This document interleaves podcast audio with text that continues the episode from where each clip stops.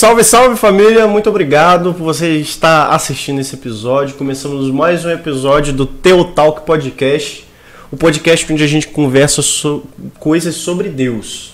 Na é verdade, eu comecei até a minha coisa aqui que tivemos problemas de produção para começar aqui, mas deu tudo certo, graças a Deus. e hoje eu estou recebendo aqui minha amiga, a Caroline.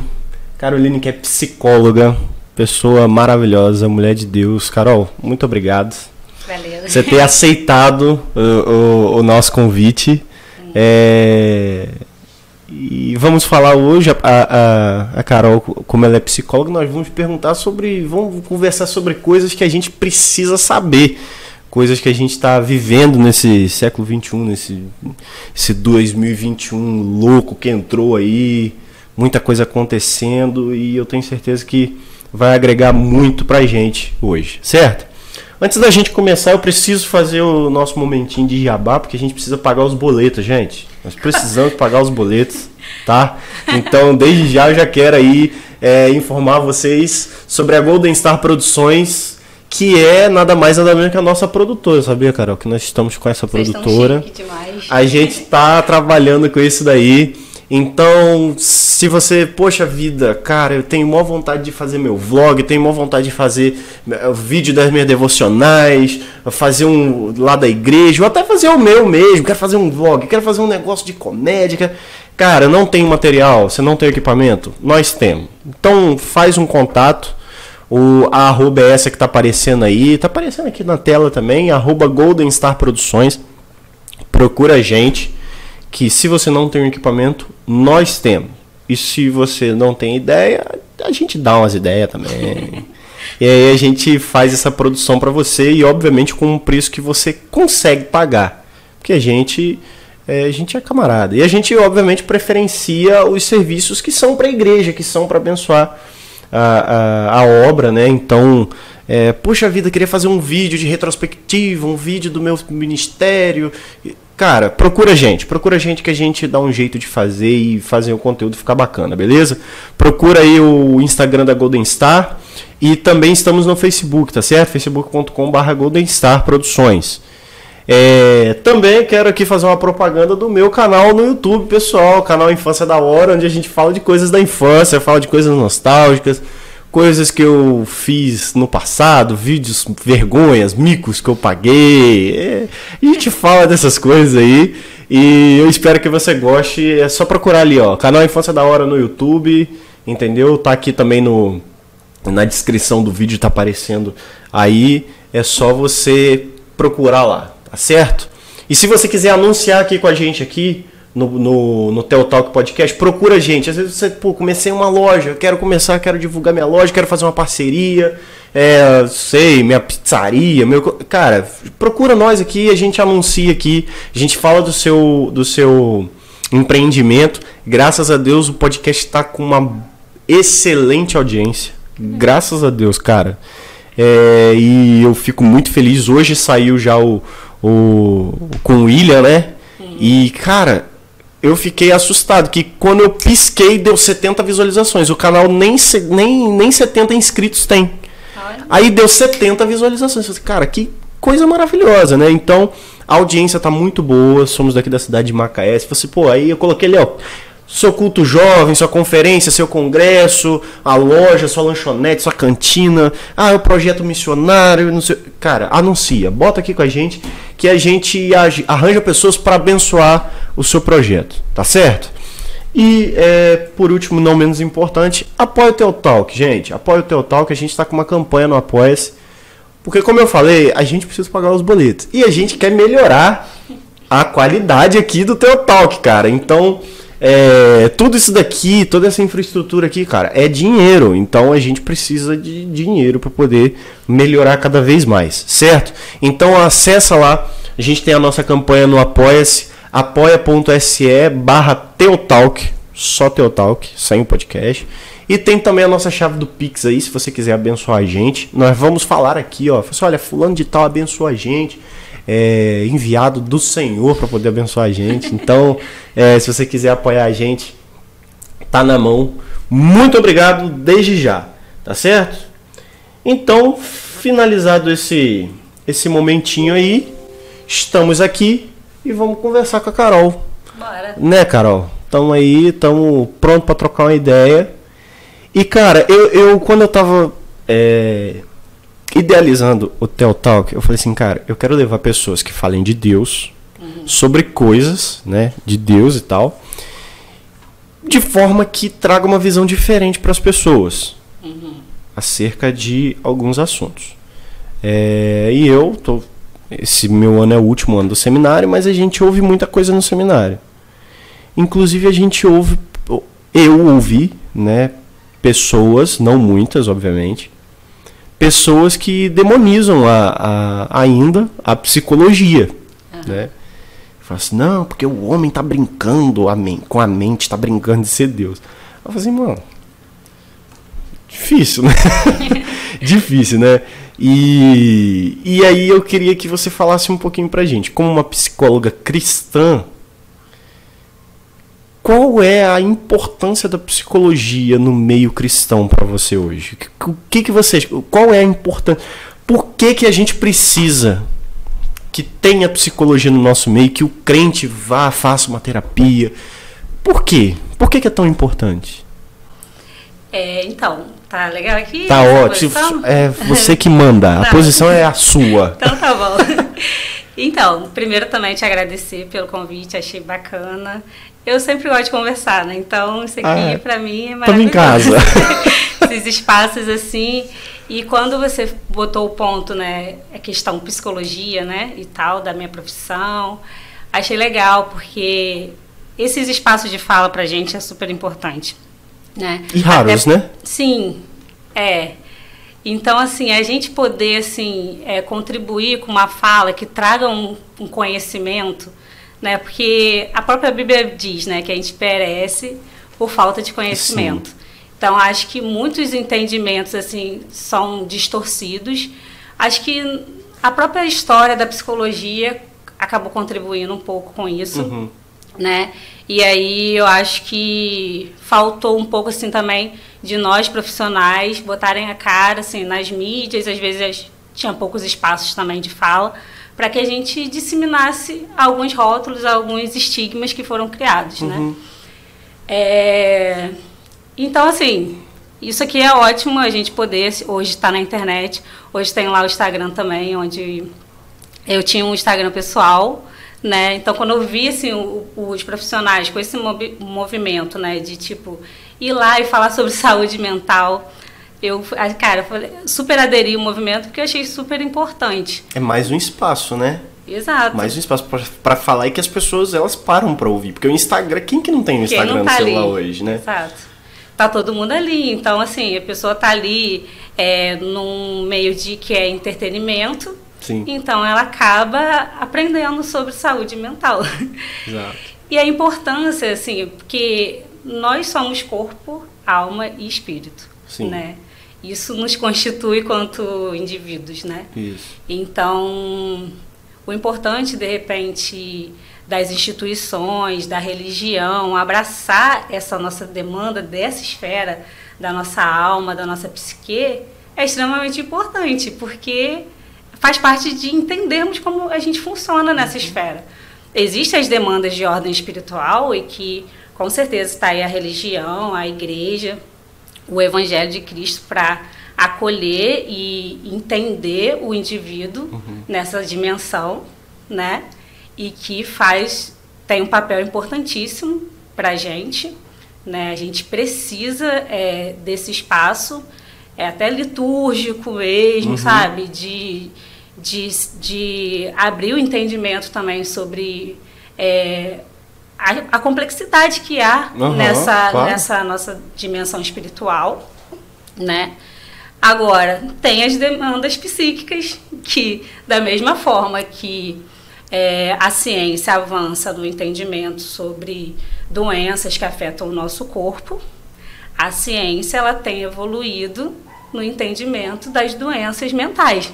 Então, antigamente, por isso que eu falo que é, tem um processo histórico também da psicologia, Uhum. né? Porque antigamente ela realmente abraçava muito as demandas de patologias severas, Entendi. Né? Então, hoje não. Hoje, sim, as pessoas procuram psicoterapia por conta de autoconhecimento.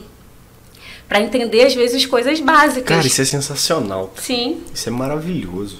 Sim, e, e assim, são, e eu acredito muito na, na saúde preventiva, sabe? Claro. Então, assim, às vezes, é, tanto quanto as nossas demandas do corpo, Uhum. né, que afeta a nossa saúde do corpo, às vezes a gente não cuida e às vezes quando a gente vai, a gente só vai no médico quando aquilo tá muito grave, Aham.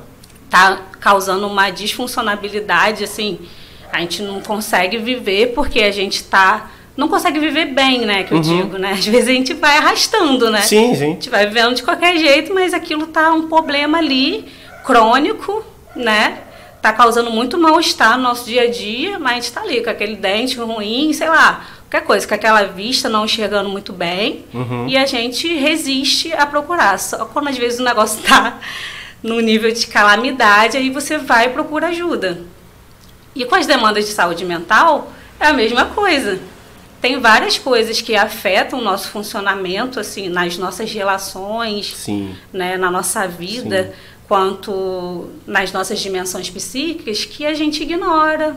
A gente, a sociedade dita como doido, problemático, o complicado, né? O feridinho, o mimimi. Ah, casca de uva, taça de cristal. Exato, tem vários estigmas aí que nos aponta às vezes para isso aí, uma disfuncionalidade no modo de ser, sabe, nas relações, uma inade- inadequação, sabe, a, a um modo de viver na, na, na sociedade, nas relações mesmo Uhum. sociais, que é fruto de de muito é, desconhecimento mesmo, Sim. por exemplo, dos seus processos emocionais, do que são as emoções, do papel evolutivo Ah, das que legal. emoções na nossa vida. Então, assim, é, a psicologia, ela abraça, assim, toda essa questão do autoconhecimento, dos nossos pensamentos, das nossas emoções e do nosso comportamento. Tudo isso para entender como que o homem funciona. Uhum. Por que, que a gente age daquele jeito, né? Por que, que, pô, determinada situação... E a minha linha teórica dentro da psicologia, Uhum.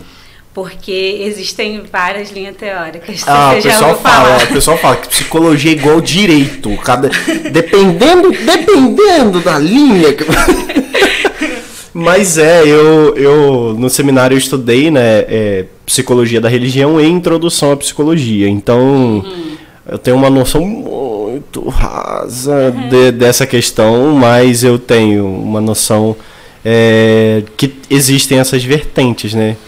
E qual que é a sua? Então, é, a minha é terapia cognitivo-comportamental, Ah, né? Que a maioria, os íntimos, falam de TCC. sim. Às vezes o pessoal vê a gente falando de TCC toda Acha que é conclusão de trabalho curso. de conclusão de curso. É, é, é, a gente tá... A sigla é a mesma, né? É a mesma, isso aí. E é mais comum, né? É, É. mais comum conclusão de curso do que a, a- É, comportamental, né? De uma abordagem, isso, uma sigla de uma abordagem.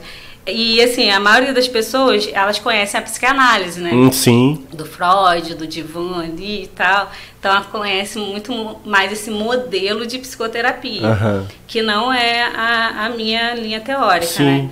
Essa a terapia cognitivo comportamental, ela vai entender que o comportamento humano, ele se dá não por conta de um evento Uhum. ou uma situação que acontece Uhum. na nossa vida. Aconteceu uma situação e aí eu vou e emito um comportamento por conta daquela situação. Como se desencadeasse uma reação, na verdade, Isso, né? tipo, a situação foi o gatilho. Entendi, entendi. A gente não entende o comportamento assim. A gente entende que o, é, entre a situação e o comportamento existe o elemento cognitivo, que é a interpretação Ah, né? Que é o pensamento que você e eu temos da situação. Isso explica porque, é, por exemplo, a gente pode estar num carro, eu e você, sofremos um acidente Uhum. naquele carro e tal. É, você pode ter uma interpretação daquele acidente e eu posso ter uma ter- interpretação diferente. Entendi. Aquele acidente pode gerar um trauma em mim e não gerar em você. Né? Entendi. Isso entendi. vai depender da interpretação que eu fiz, Aham. né? De como aquele evento me afetou, né? E esse conteúdo interpretativo, né, da situação, esses pensamentos que eu te, que, é, que cada um de nós vamos ter daquele evento, Uhum. a gente chama de crenças, Uhum. né? Que às vezes são conteúdos rígidos, generalistas, né? Das situações da vida. Entendi. E aí é nessas distorções, né, de pensamentos cognitivos que nós terapeutas cognitivo comportamental atuamos. Trabalho. Ah, entendi. Então, assim, sempre que o paciente traz uma demanda, a gente vai procurar entender Pô, que legal. o que, que ele pensou sobre aquilo. Que legal, É. que legal. Pô, show de bola. Faz sentido, não Tô faz? completamente, completamente. Então, é, é- é- eu acho legal, cara, porque assim, é- é o, tra- o trabalho de vocês, obviamente assim, que vocês passam muitos anos, muito tempo estudando e coisa e tal, mas eu não sei, né, bom, pelo menos eu, na minha área né, de atuação, que é o, o ministério mesmo, né, da palavra e tal, eu penso assim, que obviamente a gente tem muita carga de conhecimento, muita coisa, mas a prática, ela é, ela assim, ela é um negócio que te leva ao, a um nível completamente diferente que você você nunca que você ia ver aquilo naquela sala de aula. Entendeu? livros, Pastor nenhum ia te ensinar aquilo e tal. Aí quando você chega lá na frente, quando você chega atrás do púlpito para pregar, ou alguém te procura para te aconselhar, na hora de você realmente botar em prática aquilo que você estudou, obviamente que você tem, né, o- a sua base em que se em que firmar o que você vai atuar, mas a atuação parece que ela transcende, cara. Eu falo isso porque eu fiz psicoterapia. Fiz é, uma época fiz durante um tempo, depois num, num outro momento da minha vida eu fiz mais. Legal. Então, quando eu tava ali de frente pra, pra psicóloga que me atendia, é, é, não parecia que eu tava num consultório Ah, e sim. tal. É aquilo que eu, que eu falei antes da, da- daqui, né? Desse momento que eu falei com você. Eu falei, Carol, nós não estamos. Eu não tô te entrevistando, nós estamos papeando. Aham. Parecia exatamente isso. E o que ela falava, cara, assim. Eu sei que ela teve todo o preparo, mas o psicólogo, ele parece que ele precisa de, de, de uma, uma, uma empatia muito maior do que os outros profissionais, porque ele não está tratando de uma coisa física ali, algo que, ah, eu passo a medi- medicação de 8 em 8 horas, você toma. Não, cara, é- você está tratando de algo que, dependendo do que você falar aquilo ali, vai causar um choque muito grande na cabeça da pessoa, ou ela vai. Ah, beleza. Resolveu. Vai virar chave. Então parece que vo- é, é, vocês, psicólogos, vocês que trabalham é, com essa parte tão importante na- da pessoa, que é o cérebro, parece que vocês precisam dispor de uma empatia, de um carinho mesmo. Vocês precisam se envolver mesmo com o paciente ali, dentro do que é, a, a profissão de vocês dispõe, né? E eu fico assim, caraca, que, que genial, cara. Que é isso, que incrível que é isso. Eu acho muito É, maravilhoso, a cara. é uma premissa, né, vamos dizer, fundamental para nós que trabalhamos. Acho que assim, na verdade, todo mundo que trabalha com gente, ela precisa desenvolver isso, sabe? Então, acho que a gente precisa de muito mais empatia, né, no Sim, mundo que a gente vive. claro. Na, pra eu assim, eu acho que uma coisa que nos ajuda muito é que eu nunca vejo o comportamento por si só.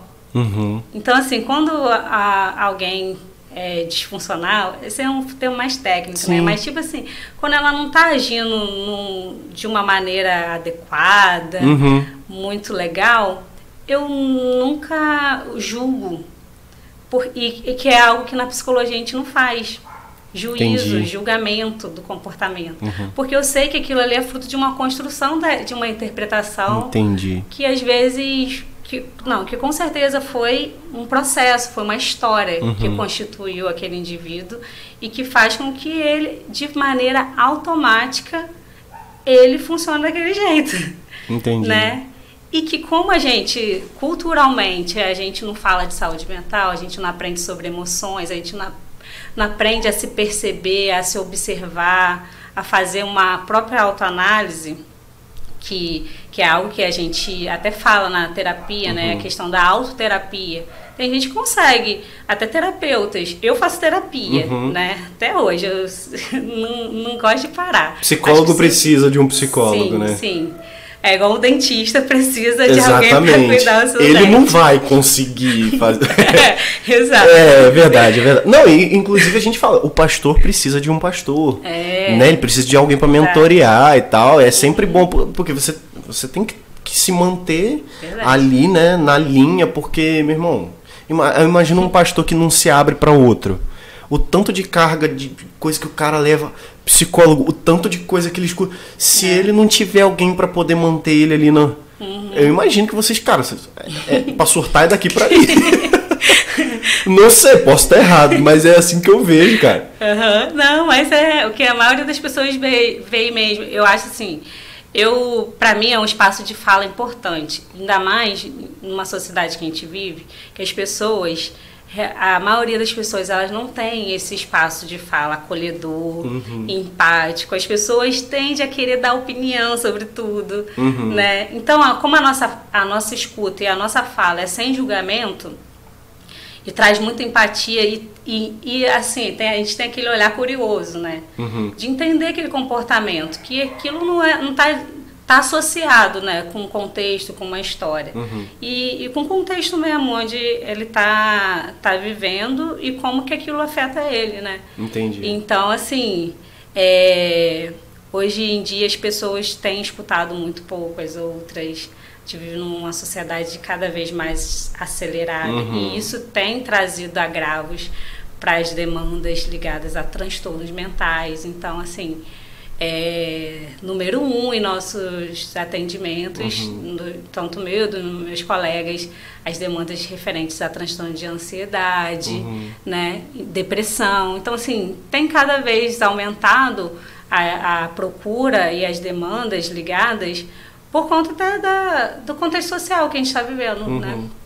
Então, assim, também a falta de entendimento das pessoas. Então, às vezes, ao invés de ajudar, atrapalha, né? Então, acho que por isso que a gente utilizar dos meios de comunicação que a gente tem, Uhum. seja Instagram, seja o que for, seja podcast, YouTube, qualquer coisa, Uhum. qualquer ferramenta de comunicação que a gente consiga falar sobre saúde mental e desmistificar esse Uhum. negócio que é, é só transtornos mentais que a gente trata.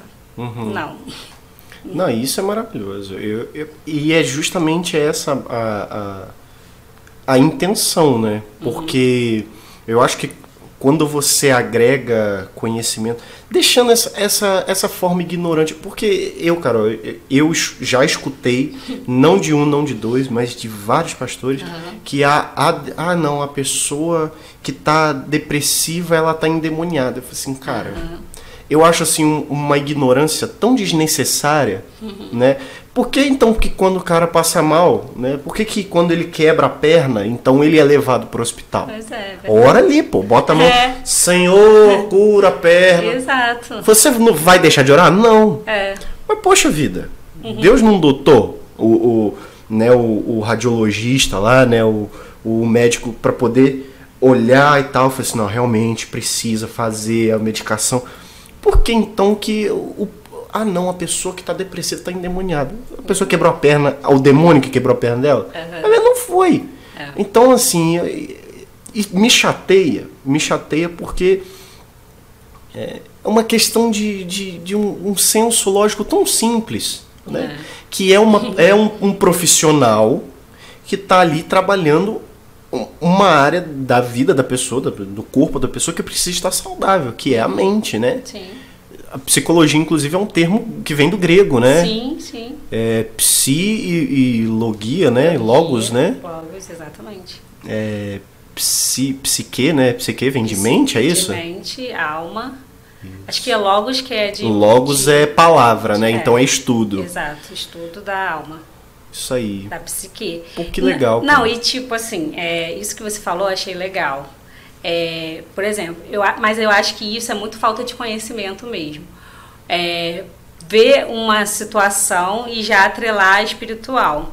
Porque tem muitos sintomas de patologias é, psicológicas que as pessoas confundem. Eu já vi muito.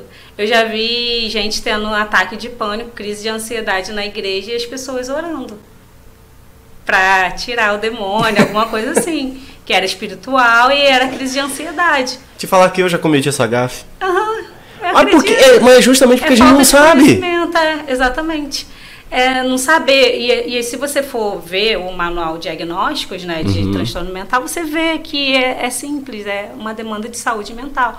E aí, assim, eu acho que passa por, por duas esferas aí, né? A falta de conhecimento com relação às demandas ligadas à psicologia e de discernimento espiritual. Ah, falou tudo. Né? Porque aí também o líder espiritual ele precisaria ter o discernimento ali, né? Que eu acho que era isso, isso que seria cabível Com ali certeza. na intervenção. Ele, ele ter o discernimento.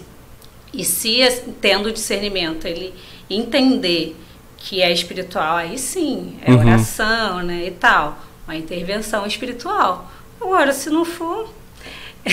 Eu já conversei com pastores que têm conhecimento Aham. e que eles na igreja falam é crise de ansiedade. Uhum. Isso não é. Ele consegue discernir e aplicar ali em Exatamente. cima, né, do a- o que ele vai, como ele vai trabalhar, né? Isso, Uhum. isso é muito importante, cara. Sim. Agora, cadê, cadê ô, ô, Letícia? Cadê? Dá um pulinho aqui, minha filha. Letícia, obviamente, gente, Letícia, que é. Nós falamos no, no podcast do William, o William falou assim: não, legal que o, o, o podcast aqui da, da Letícia, né? E tal, o Gabriel, estagiário. Aí eu falei assim, pô, é porque quem manda, na verdade, não tem. é o quebra-galho, não né? tem Teotalk se não tiver Letícia. Eu. Não tem, porque é ela que, que dá uma vistoria nas a coisas. mulher é o útero da coisa, né? Gente, que bota o o pessoal fala, não, o homem é a cabeça do lar. Gente, mas quem vira a cabeça é, Letícia. dá vida é mulher. Letícia é o pescoço, tá? É, eu só olho pro lado que ela deixa e é, e é isso aí. Sim. Quero pedir pra Letícia. Foi pra lá de novo. Ô, produção. produção tá dispersa hoje. Ah, tá no telefone. Aqui, mas eu preciso de você, gente. Dá um pause aí rapidinho. Pega o, o, o mistério lá. Que Carol é crente, mas Carol, Carol gosta de, de mistério também. Psicólogo também gosta de, de, de beber coisa boa. Ah, ó, crente não bebe não, filho. Crente, claro que tu vê. Eu bebo muita água, Coca-Cola, Guaraná, tá? Gosto muito, gosto muito. Você vai trazer ali. E você falou de um negócio muito bacana que eu queria muito te perguntar. Eu acho que de tudo, o que pode trazer? Aqui, ó. Aqui, o mistério aqui é, é forte, Carol. tá forte. Qual que você quer? Pode Qual- ser a pretinha. Pode ser? Ah, então Pode beleza. ser. Se depois você quiser a verdinha, nós troca, não tem Tá. problema nenhum. Ó, gente, é maravilhoso. Esse som é maravilhoso. Vou até. Não, esse som lembra até coisas pra gente. né? maravilhoso. E geladinho assim. Pô, agora, o que eu queria falar com você, que eu tava muito assim, assim, cara, eu preciso perguntar. Crise de ansiedade. Eu que- queria entender a crise de ansiedade. Por quê? Porque eu me considero um cara ansioso, né? É, e o que que eu entendo por ansiedade desde sempre? É, é, eu, na verdade, eu me considero. É uma mistura, né? Eu, eu sou um pouco imediatista. Eu tenho dificuldade em esperar as coisas. Graças a Deus eu consegui trabalhar muito isso por culpa do Mercado Livre. Mercado Livre, vamos melhorar. Tá demorando. Correio, por favor, vamos ajudar a gente. As pessoas imediatistas estão tendo problemas por causa de vocês. Olha, ajuda os psicólogos, por favor. Mas eu consegui trabalhar muito isso por conta disso. Cara, preciso esperar. Eu vou ter que esperar. Porque eu queria que o negócio, tipo, comprei ontem, mano, chega amanhã, pode chegar. Pode chegar hoje já, daqui a pouco, no final da tarde, tá bom, né? E eu ficava nessa neura, cara. Falei assim, cara, eu tenho que chegar. Antes eu só comprava Sedex. Só Sedex, pra chegar o mais rápido que desse. Graças a Deus hoje em dia eu consigo comprar. Gente, eu consegui comprar coisa no AliExpress. É, demora Olha só, muito. demora 30, 40 É, dias eu pra comprei muita coisa pra minha casa lá. Cara, então assim, eu falei assim, nossa, beleza, estou um pouco melhor do que antes. Uhum. Então assim, eu tinha essa dificuldade em, em esperar, né? É, eu não me considero uma pessoa impaciente, mas eu me considero um cara ansioso. Eu quero ver o negócio acontecer logo. O Teotalk, por exemplo, pra mim, é, é fruto de uma paciência que eu não sei. Porque eu tô planejando o Teotal que é sete meses. Até conseguir colocar em, sabe, em prática, até conseguir todo o equipamento, todo. Cara, eu. Ó.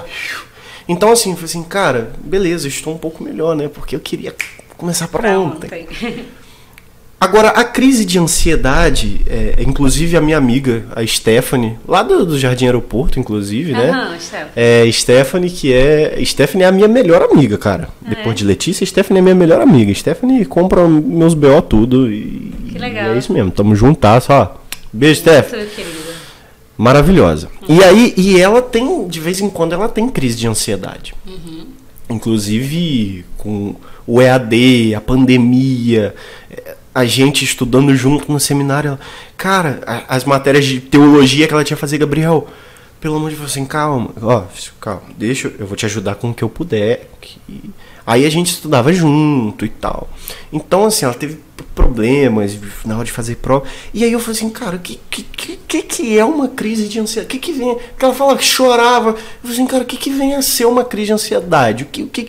Porque antes a gente conhecia a depressão, a gente conhecia a síndrome do pânico e tal, pá. Aí, 2000, e- final de 2019, 2020, veio esse novo termo Pra mim, pelo menos, não sei, talvez, não sei se o pessoal da audiência compartilha dessa dessa mesma desse mesmo pensamento que o meu, mas veio esse novo termo de uma nova síndrome, não Na sei o que que que é. É.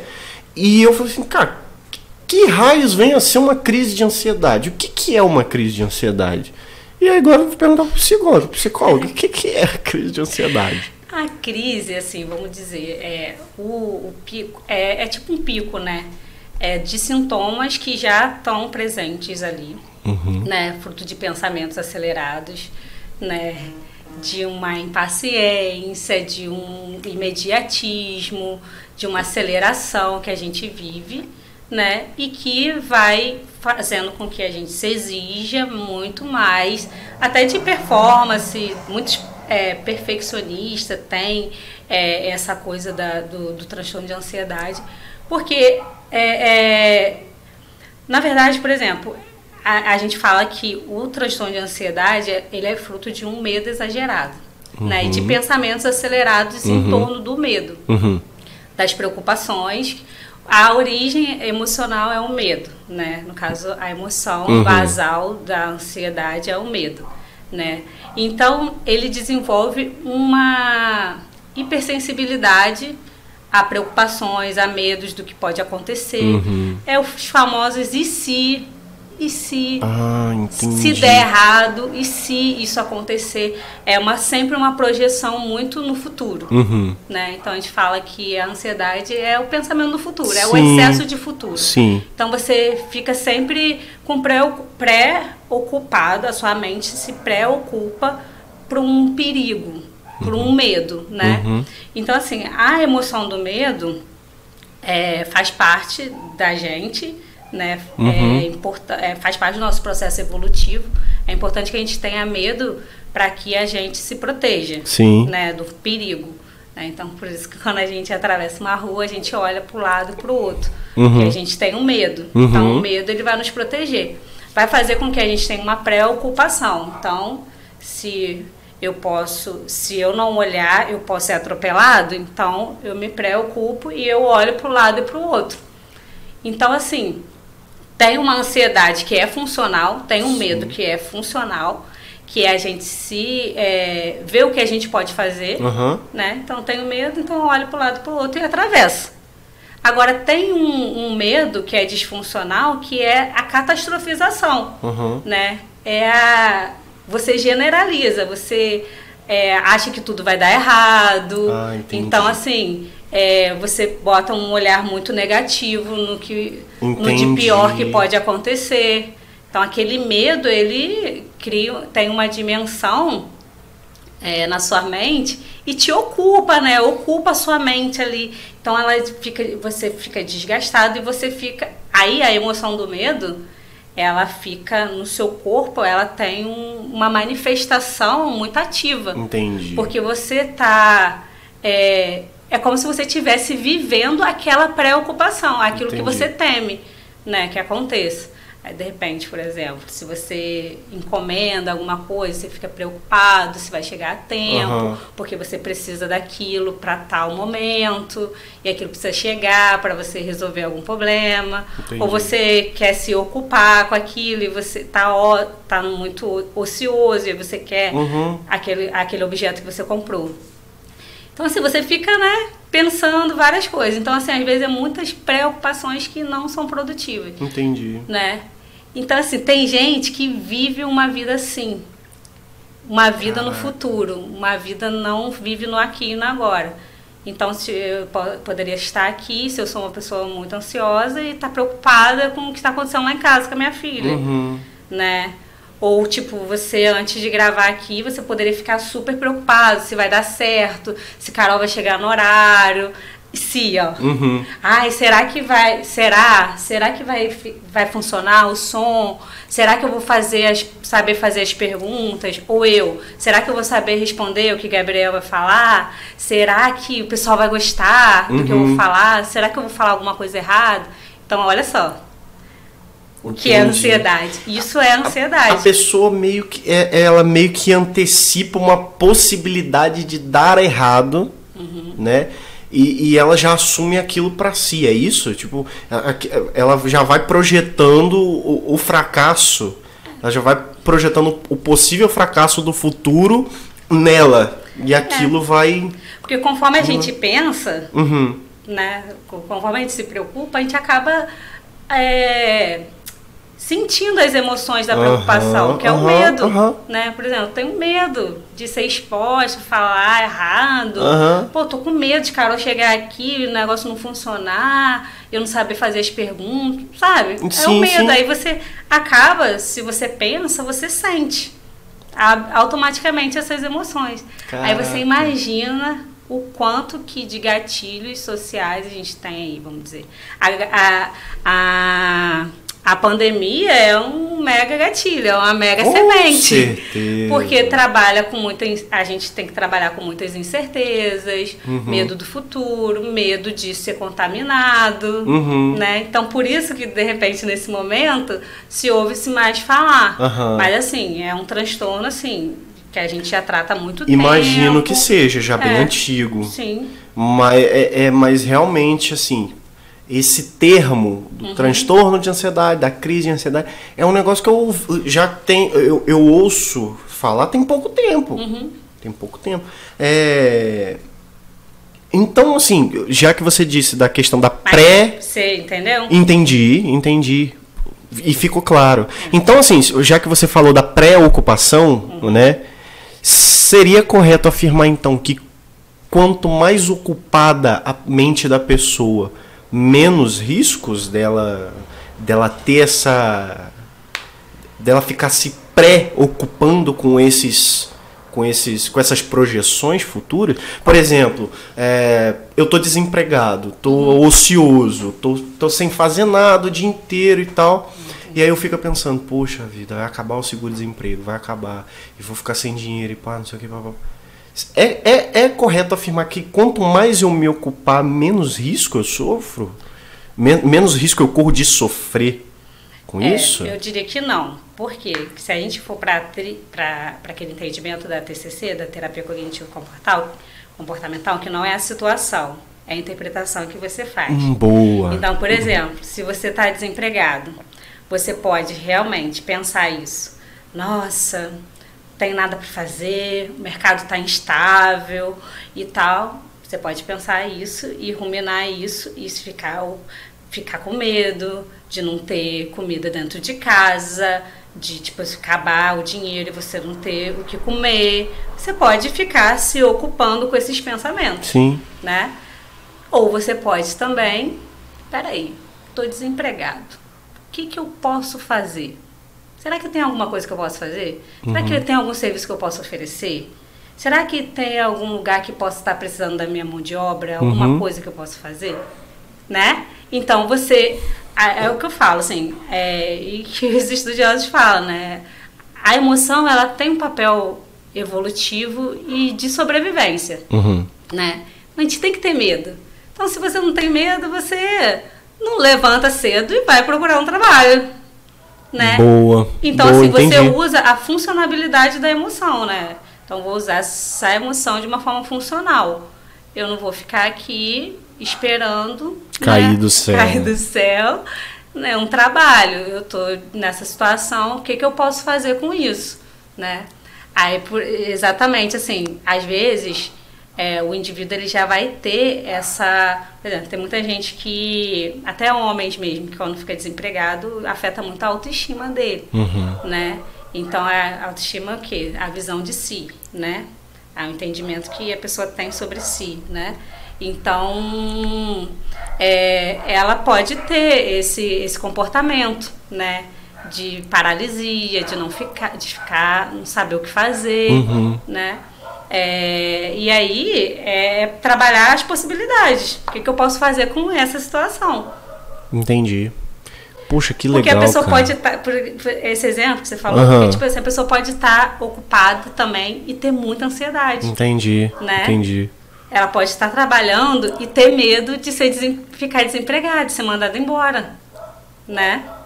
E ele pode estar desempregado e ter medo de não conseguir um trabalho. Entendi. Então, é, uma coisa não depende da É. outra, né? Não Puxa, é legal. não, não ter o que fazer, né? Que vai, tipo assim, esse ócio. Na verdade, a gente, na terapia, e uma das práticas que a gente até recomenda para pessoas que são muito ansiosas, que sofrem de transtorno de ansiedade, é, é a prática do, da atenção plena. De a gente ten- é, fazer exercício de atenção plena, de estar no momento presente, de viver o momento presente. Ah, né? sim, Então, sim, legal. Fugir o máximo do futuro. Eu posso fazer alguma coisa a respeito? Não.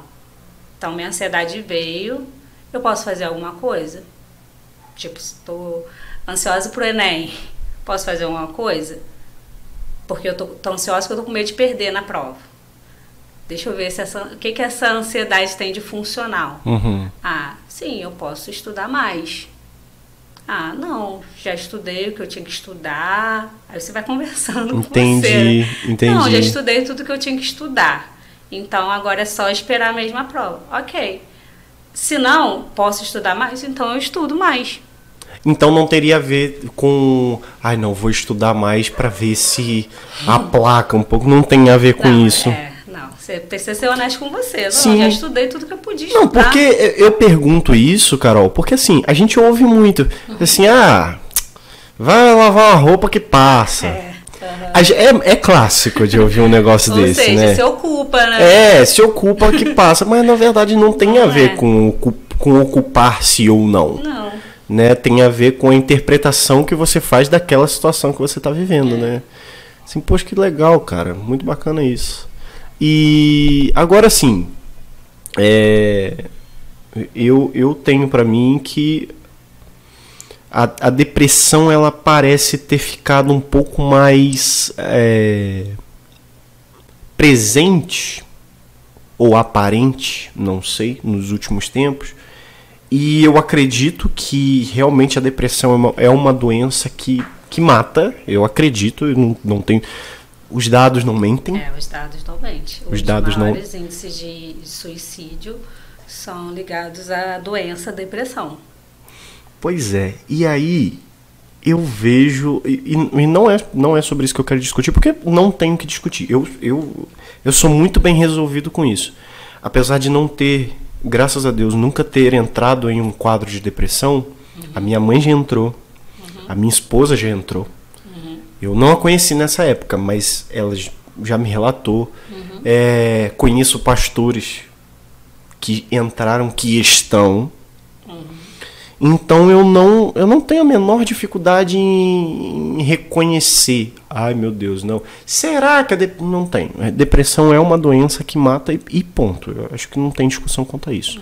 Mas existe Bom, a, a internet ela é uma, como diria os mamonas assassinos, é uma faca de dois legumes, né? Eu acho que da mesma forma que ela é incrível por a gente estar fazendo isso que a gente está fazendo agora, ela é terrível por levar muita desinformação e, e dá e, e dá voz de fala para todo mundo, porque quando você dá voz de fala para todo mundo, uhum. tanto quem pensa coisa boa quanto quem pensa porcaria pode se expressar e falar o que quiser. E aí a internet leva muita coisa para muito jovem hoje em dia. Uhum. E eu vejo claramente, porque assim, a gente que vai ficando um pouco mais velho, falou o ancião, né? Mas a gente vai ficando um pouco mais velho, a gente vai, vai vendo os adolescentes, vai vendo uhum. esse pessoal mais jovem. Você meio que consegue sentir ou perceber, ou se eu estiver falando besteira também, fica à vontade para uhum. discordar.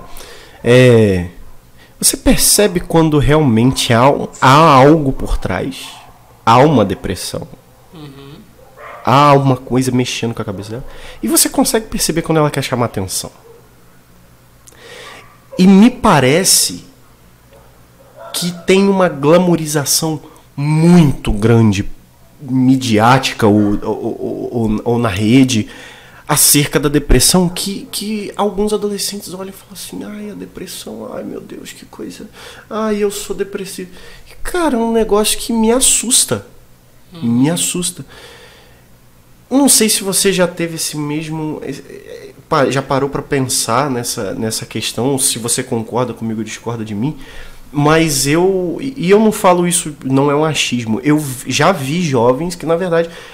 Cara, não, mas procura uma terapia. Que na verdade viu que não tinha nada a ver com depressão. Era pura vontade de aparecer. Uhum.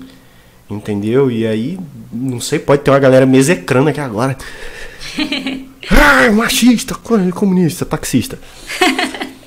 Mas, cara, eu acho muito que tem gente que glamoriza, uhum. que gourmetiza a depressão.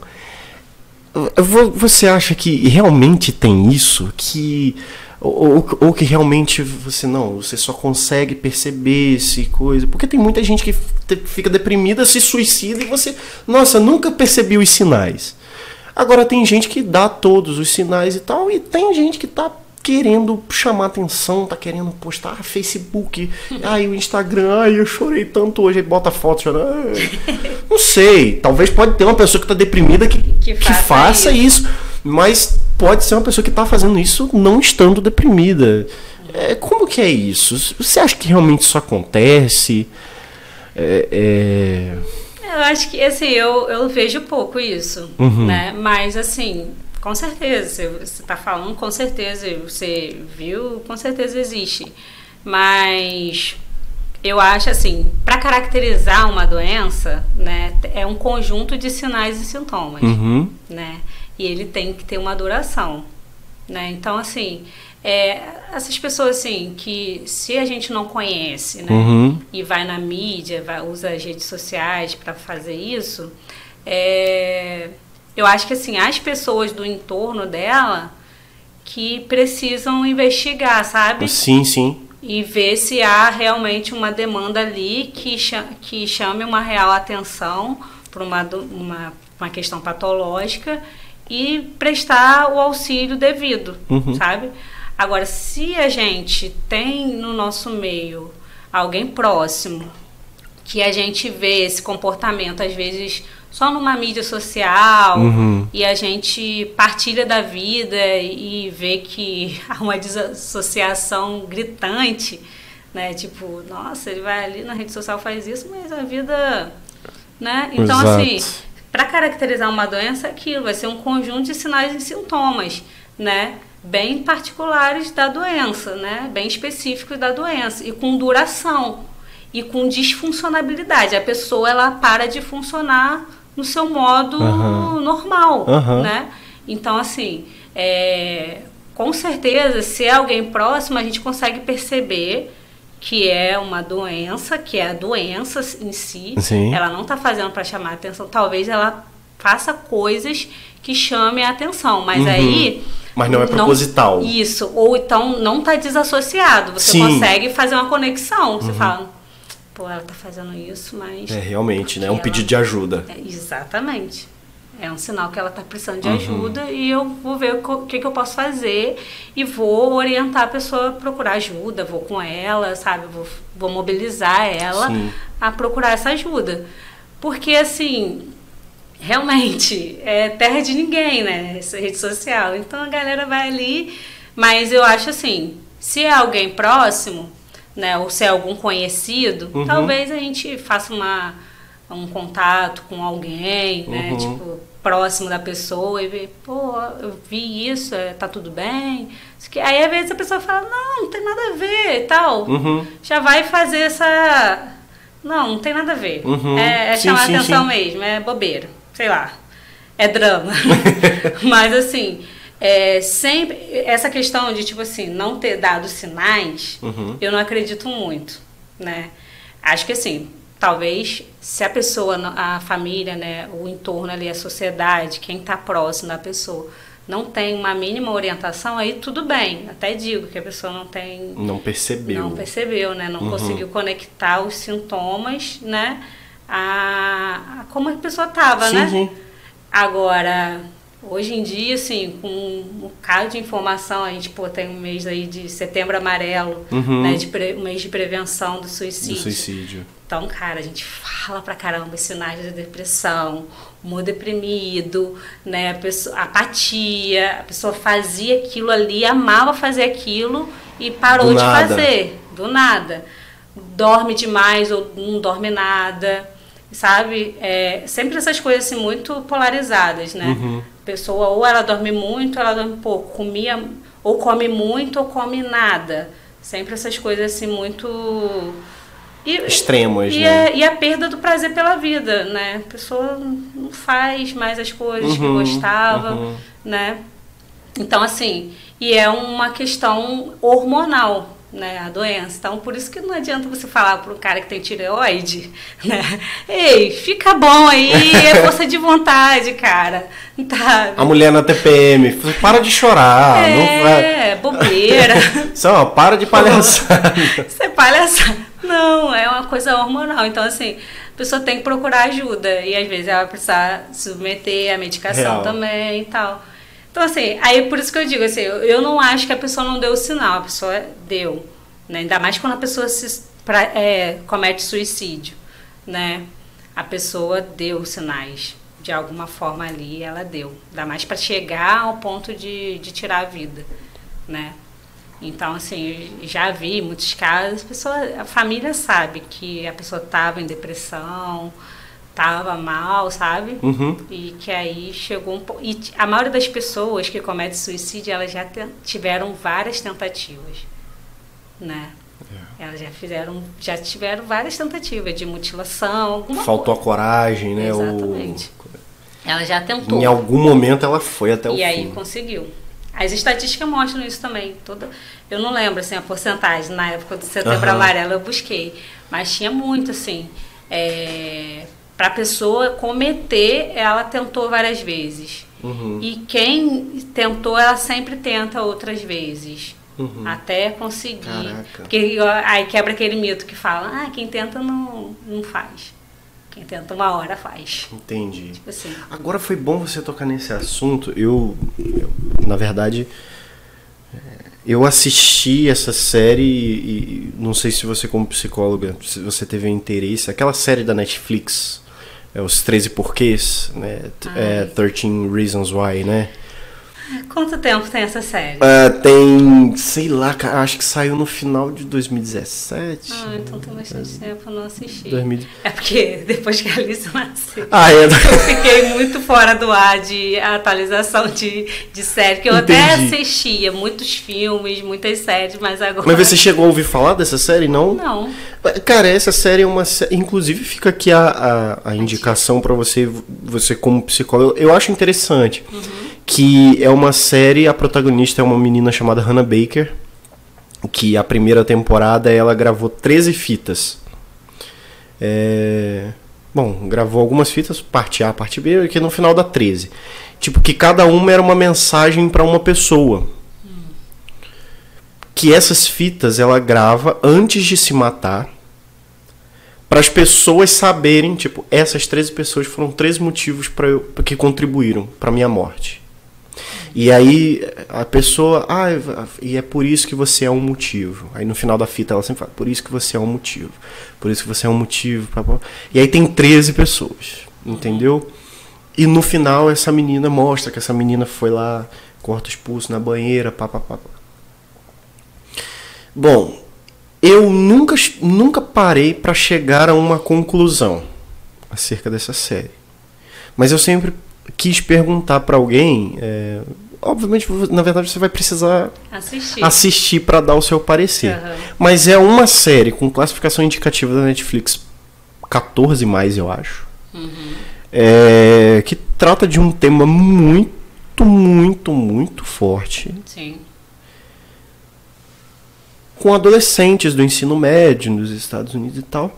E a pergunta que eu sempre quis fazer foi, cara, fazer uma série sobre suicídio e tal é um desserviço ou é um negócio assim, opa, vamos. Sim, legal. E aí, assim, tem, tem a primeira temporada que trata dessa garota e tal, e tem uma segunda temporada que, eu, que eles estão investigando e tal. Para mim poderia ter acabado na primeira temporada que já seria forte o suficiente. Sim, sim. Na segunda eles vão vendo que aí outras pessoas vão desenvolvendo outros distúrbios, que lá nos Estados Unidos tem arma, esse negócio de arma, tem um menino que vai comprando arma, que vai ficando se revoltando, uma hora ele quer matar todo mundo. Uhum. Então, assim, eu fico pensando, será que fazer uma série sobre esse tipo de cena. Cara, será que não é muito perigoso? É.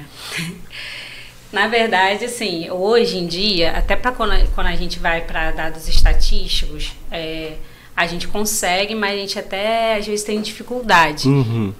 Porque você falou 2017, é, talvez meus colegas devem com certeza ter é, visto essa, essa série. E assim, é, com certeza é, pararam, é, já, as mídias já não divulgam mais suicídio. Uhum. Porque é precursor, assim. Uhum. Tipo, se, a, se a gente divulga até a forma que a pessoa cometeu, isso é É como se fosse uma ideia, né? Uma ideia, isso aí. Caraca. A gente. É, as pesquisas né, mostraram que havia aumentos nos números de, de quem cometia depois de, uma, de um noticiário, num telejornal ou nas mídias sociais de, de alguém que tenha cometido. Com certeza é um desserviço, eles, é, é, a mídia, né, é, através de pesquisa, viram que não, não é interessante, não, não é eficaz, não ajuda em nada. Uhum. Né? Um de serviço, como você falou, e não, hoje já não. Você não vê notícias assim, uhum. assim de, de, de quem cometeu suicídio, justamente porque eles viram que realmente. aumenta. É agora que você falou, eu percebi. É, é, realmente, tipo né? Isso, dá não, ideia. não é mais veiculado. Não é. Não... E você vê, Caramba. 2017 é bastante tempo talvez, é, não sei, pode ter acontecido algumas coisas até com relação a, é. É, a depois dessa série, pode ter tido até aumentos, assim, não sei, mas uhum. se a gente for pesquisar, talvez a gente até encontre, sabe, Caraca, aumentos de, de números em decorrência disso. É porque eu, eu, particular, eu é o que eu falei, eu nunca cheguei a uma conclusão. Mas eu sempre olhei os dois e falei assim, poxa vida, será que realmente é, é algo não para trabalhar conscientização? Ou será que você fica assim, mano. Você teve uma. Não, e, e, um negócio, e é bem elaborado, cara. Você, você, se você assistir, você vai ver. Ela teve tempo de separar, ela gravou as fitas e tal. Então foi um negócio muito premeditado. Sim. Então, assim, assim, cara, ficou legal, né? É. Não eu, eu, eu não, não acho que foi efetivo se, se tentou ajudar em algum Sim. momento, né?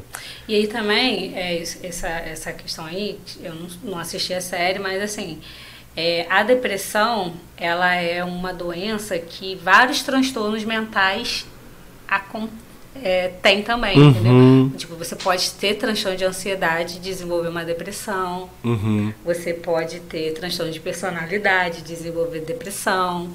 Trans, outros transtornos de humor e ali também tem a depressão, entendeu? Caramba! Porque a depressão, ela pode desencadear em vários tipos de transtornos. Então, assim, Caramba. aquilo que você falou no começo, tipo, a gente estuda uma coisa no livro e na prática é, é- não é que é outra, é bem mais desafiador, Uhum. né? Por quê? Porque a gente encontra esse paciente assim, com transtorno de personalidade e depressão, transtorno de ansiedade e depressão. Então não é um protocolo Uhum. que a gente vai ali, ah, então tá, você tem depressão? Então o protocolo de tratamento é esse, eu vou seguir ele bonitinho e você tá, tá livre, tá tranquilo. tá livre da doença. É, É, muito mais complexo, né? Sim, sim. O- aí você tá ali com, depre, com transtorno de ansiedade e tem sintomas também de depressão. E a gente Uhum. precisa também trabalhar a depressão. Você, é, é, você já, já tratou alguém ou, ou tem uma noção e, e tal acerca de. Eu não sei se é a mesma coisa. Acho que não é a mesma coisa. Mas assim, crise de identidade. é- é- acho que não é a mesma coisa que bipolaridade, né? Bipolaridade e crise de identidade são duas coisas diferentes, né? Diferente. Bipolaridade. O que, o que, que é? Qual que é a diferença? é um transtorno de humor. Né? Uma hora tá bem, outra hora. É, por aí. Não é uma hora, assim, é um, é um tempo mais Aham. duradouro. Ou a pessoa, ela tá na depressão, Uhum. ou ela tá na euforia, Uhum. né? Então, assim, mas é um, um período, assim, significativo. Não é assim, hoje você tá bem, outro dia você tá mal, não. Ah. Entendeu? O senso comum fala muito isso, né? Sim, Tipo sim. assim, ah, é bipolar. Nossa, ontem tava bem, hoje tá mal. Não. Às vezes só mudou de humor mesmo, né? É, exatamente. Eu mesmo, às vezes Letícia, ah, ela, ela coisa e tava assim, ah, eu te deixei quietinho porque eu vi que você tava. tipo, E realmente, e eu acordo. Eu não acordo feliz, irmão. Aham. Eu acordo, tipo, bolado com a vida. Por quê? Não sei, não me Aham. pergunta, mas daqui a pouco eu já tô bem e tal. Aham, sim. E, e tem dia que a gente fica mal-humorado mesmo. Tá tudo bem. Aí a gente investiga, né? O que, que é a causa daquele humor, Uhum. né? Por que a gente tá assim. Com certeza vai ter alguma coisinha e tal que a gente tá ali guardando, tá remoendo. É, Ou às vezes tá, é. quer ficar mais introspectivo mesmo, Aham. tá tudo bem. E aí também, isso aí é legal, tipo, existe a diferença, né? De tristeza. Tristeza é uma emoção Sim. né? Não é uma doença, Aham. né? E a gente fica triste. E tudo bem, Tá tá, tudo bem. tranquilo. Exatamente. Se você não ficar triste aí que você tá com Aí problema. tem um problema, exatamente, exatamente. E aí que eu acho que essa questão também de, de mídias sociais, né, de rede social, de que a galera tem que estar feliz o tempo todo, tem que estar postando coisa boa o tempo todo. Não, gente, tá tudo bem. Se você não tá bem e você não quer postar nada, você não tem que estar ali, sabe, exposto o tempo todo. Não, e os, blogue... e os blogueiros mandam, né? Fala assim, ah, gente, desculpa que eu dei uma sumida daqui. Eu... Sim, mas eu não preciso pedir desculpa. A rede social é se você posta a hora que você quiser, É, né? Exatamente. Tipo, cara, relaxa aí. É, você, tipo, nós não somos seu, seu patrão. Uhum. Mas, cara, é, é realmente. é- é- e, e aí a questão. Na, na verdade, eu nem queria falar da bipolaridade, porque eu achei que fosse a mesma coisa, mas não é. Ah, tá. Mas a, a, a crise de identidade. É, é, é realmente a pessoa que ela não sabe o que, que ela é, o que, que ela quer ser. É, O que, o, que, o que seria a crise de identidade? É, isso na, a gente não tem isso, né? Nossos manuais diagnósticos. Entendi, entendi. Né? Mas eu acho que a crise de identidade ela pode aparecer às vezes né, saindo ali da adolescência, Ah, a nível tá, de, de- Eu acho que assim, muitos estereótipos hoje ela cria crise. Uhum. sabe? Muitos padrões hoje, eles são geradores de crise de identidade, sabe? Porque é muitos rótulos, muitos padrõezinhos. Então, se você não tá naquele padrão, aí você cria uma crise de identidade de quem você é. Eu, e eu tenho, esse, esse, eu, eu tenho esses questionamentos porque assim, eu, eu sempre. Eu, eu nunca fui do tipo influenciável. Entendi? Eu- eu- Que, ah, não, o pessoal tá andando de skate. Beleza, mano, deixa eles andarem.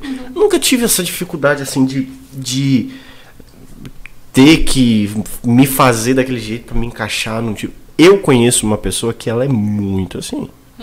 Irmão, se a galera tá ouvindo funk, ele é funkeiro. Se a galera tá no rap, ele é rapero. Ele é rapper. Se a galera tá andando de bike, ele anda de bike. Se a galera tá no skate, ele é do skate. É, Se é rock, ele é. né? Se a galera vai pra igreja, ele é do reteté. Irmão, aí eu fico, cara, são várias facetas e na verdade o cara, aí você não sabe quem que o cara é. Eu vi uma vez num. Não sei se, era no, num desenho animado, não, numa série que o cara ele. Ele tinha essa habilidade de se transformar nas outras pessoas. Uhum. E aí ele chegou. Ele fugindo da polícia, cometendo vários crimes e tal. Aí para fugir, ele sempre tipo olhava e tal, se transformava e fugia. Uhum. Aí no final, quando pegaram ele, que o, que o herói foi lá lutar com ele tal, ele não, ele não sabia mais se transformar nele. Porque ele não lembrava mais como ele era. Uhum. E aí eu, eu fico pensando assim, cara, essas pessoas, esses camaleões, né? Uhum. Essa galera que se, é, se faz daquele meio para se adaptar, né? Coisa, essa galera deve ser meio assim, cara. Chega no final e não sabem quem são. Uhum. Eu acho que, assim, faltou alguns reforços, né? É, faltou às vezes a uma questão de segurança, de reforços mesmo, uhum. às vezes da parte parental, né? Às uhum. vezes do indivíduo para ele se afirmar, ter validação sobre quem é, sobre o que gosta, o que não gosta, sabe? Então, talvez seja uma pessoa que cresceu num ambiente que, que não, não teve validação, não teve aceitação, às vezes teve muita repressão, uhum. porque assim é, essa visão de si, né, essa visão que a gente vai construindo sobre quem nós somos, passa muito por essa questão familiar, né? Então tem gente que às vezes não teve, então ela vai crescendo, sendo a, se adaptando, então para ser aceito, na verdade. Caraca, que, que Eu acho que tá, loucura, tem muito né? isso, essa questão de aceitação, né? A pessoa quer ser aceita né, a todo custo. Então ela vai fazendo o que todo mundo faz, o que o grupinho está fazendo.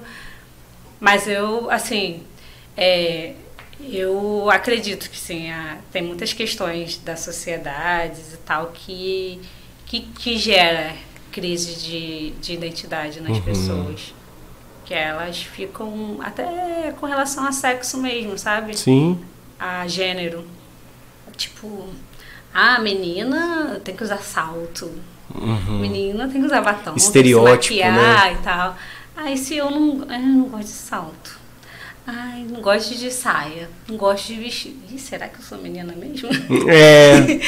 Ai, eu não gosto de, de futebol. Será que eu sou homem mesmo? Às vezes algumas coisas assim da sociedade acaba gerando, acho, um pouco de dessas crises, sabe? É, realmente. E às vezes se a pessoa não tem um espaço onde ela possa elaborar isso de uma forma saudável, aí entra essas crises aí. Agora você tocou num ponto que eu nem tinha pensado nisso, mas já que você tocou e. Não, não precisa ir pra polêmica não. tá? Não, porque. Não, porque o, o, você porque se nós estamos tendo uma conversa sobre Deus, né? Que é, o, que é um Theo Talk. Uhum. É, e você, como, como cristã, eu não sei se você já, já tratou, se, se você já teve algum. alguma conexão, algum contato com esse tipo de situação.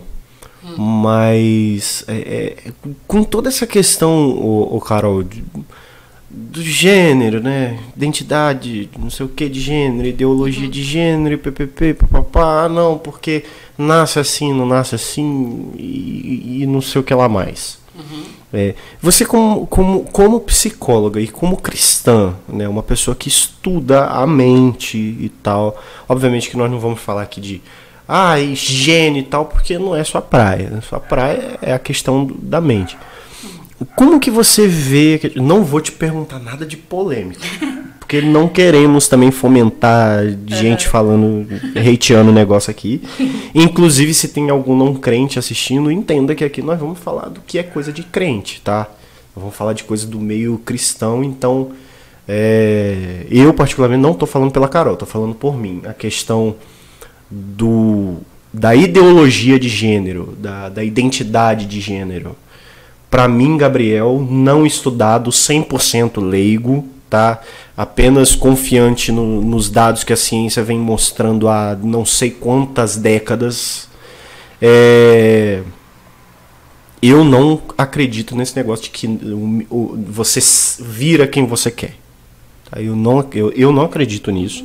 Para mim, se você nasceu menina, você né? Nasceu uma nenenzinha menina muito bonitinha e você cresceu uma menininha bonitinha, você se tornou uma adolescente, uma jovem e hoje você é uma uhum. mulher e você vai morrer mulher querendo ou não. Uhum.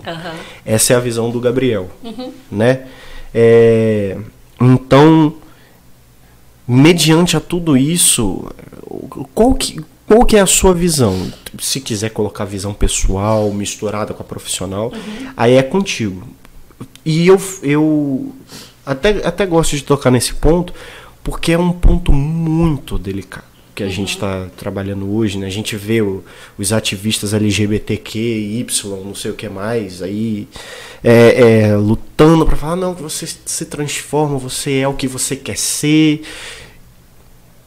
Será que a gente é o que a gente quer ser mesmo? Ou, ou, ou a gente é o que a gente quer ser dentro do que nós somos? biologicamente falando, a, como que a nossa mente se comporta mediante a isso. O que que você, o que que você acha? Então, essa questão que eu falei, assim, sobre que às vezes eu vejo que algumas questões são muito enviesadas por por conta de algumas questões sociais, né, uhum. que a gente vive na sociedade, eu acho que isso gera, assim, algumas crises.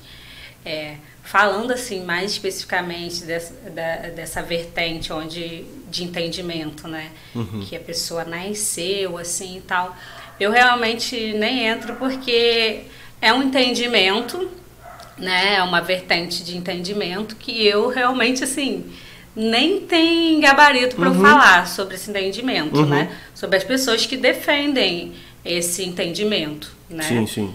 É, às vezes eles também não, de, não defendem só a partir de um entendimento né, da mente, uhum. mas por conta de coisas que eles vivem, uhum. né? Que eles vivem em particular, né? Eles, eles vão se entendendo assim realmente sim, sim. como indivíduo. E aí eles falam, eu tenho amigo, né? é, homossexual, amigo mesmo. E eu também. Né? Então, assim, ele, ele fala, não, Carol, eu nasci assim. Eu, desde que eu me entendo por gente, eu sou assim. E, e fala e tal. Por exemplo, na minha prática clínica, eu também atendo, né?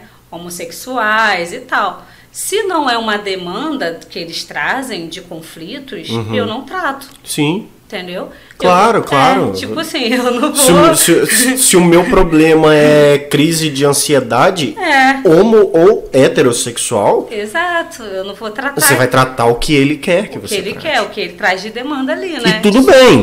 Eu, por mim, Exato. show, top. Isso aí. Tranquilo. E aí, eu posso ter o meu, meu entendimento particular como pessoa, né? Isso aí é tranquilo, né? E, e, que eu tenho realmente dentro da, da criação de Deus, né, entendimento bíblico e tal, sobre quem nós somos, uhum. né, nesse âmbito de gênero e tal. Mas aí eu acho que é isso, né? Eu acho que a gente precisa é, se relacionar com essas pessoas, acolher essas pessoas. Claro, claro, claro. Porque são pessoas, uhum, né? São uhum. indivíduos como qualquer um de nós. Certíssimo. Né? Então acho que a gente não tem que criar nenhuma é, limitação em se relacionar com essas pessoas e nem ficar fazendo julgamentos. Não, né? e, e, pelo contrário, eu, eu sempre defendi essa bandeira de que ah, é, eu, eu, eu falava para os jovens lá da igreja assim é, eu falei assim, vocês sabem qual que é o meu sonho? Tipo, um, um evento que eu adoraria que acontecesse na igreja. Tipo, um episódio assim, inusitado. Qual? Eu falei assim, ia ser, eu sou louco pra entrar uma drag montada uhum. na igreja. Uhum. Entrar, tipo, uma drag zona mesmo. Ou então um travesti. Travesti, coisa. Entrar na igreja. Eu, mas, cara, que vontade. Quero muito. Porque quando você é exposto ao, ao que é averso ou diferente, uhum. é que vai mostrar como que você vai lidar, uhum. né? Você a, a sua mente, né? obviamente nós somos seres humanos e, nós temos opiniões, nós temos né, formas de, de pensar. Você mais do que ninguém pode atestar isso, uhum. mas é, é, você pode falar muito bem alguma coisa, eu vou fazer assim, assim, assim, assim, assim, mas na hora que chegar o vamos ver é que, nós, que a gente é. vai entender como que vai acontecer. E eu falo isso por quê? Aí o menino, por que, Gabriel? Eu falei assim, porque quando entrar um travesti na igreja, ou entrar uma drag montada na igreja, aí nós vamos ver quem realmente está disposto a fazer o que Jesus mandou. Uhum. Né? Porque não tem essa de, de. Ah, não, eu sou. Não, mas poxa, que eu. Nós não estamos preocupados com o que você está fazendo dentro de quatro paredes, irmão. É. Nós estamos preocupados com o que você não está fazendo. O que, que você devia estar tá fazendo dentro de quatro paredes? Abrindo a Bíblia, ler, orar, falar com o Senhor, estabelecer uma relação com o Pai. Nossa preocupação não é com o que você faz, é com o que você não faz. Uhum. É, eu, pelo menos, enquanto cristão, sempre tive essa visão. Uhum. É, ah, mas é um, é, é um pecador. Eu, assim, ah, eu sei, pô. Ninguém. Não é, não é a questão aqui. O uhum. que é. Entendeu? Quem não é pecador? você não é não? Rapaz, hoje mesmo eu pequei.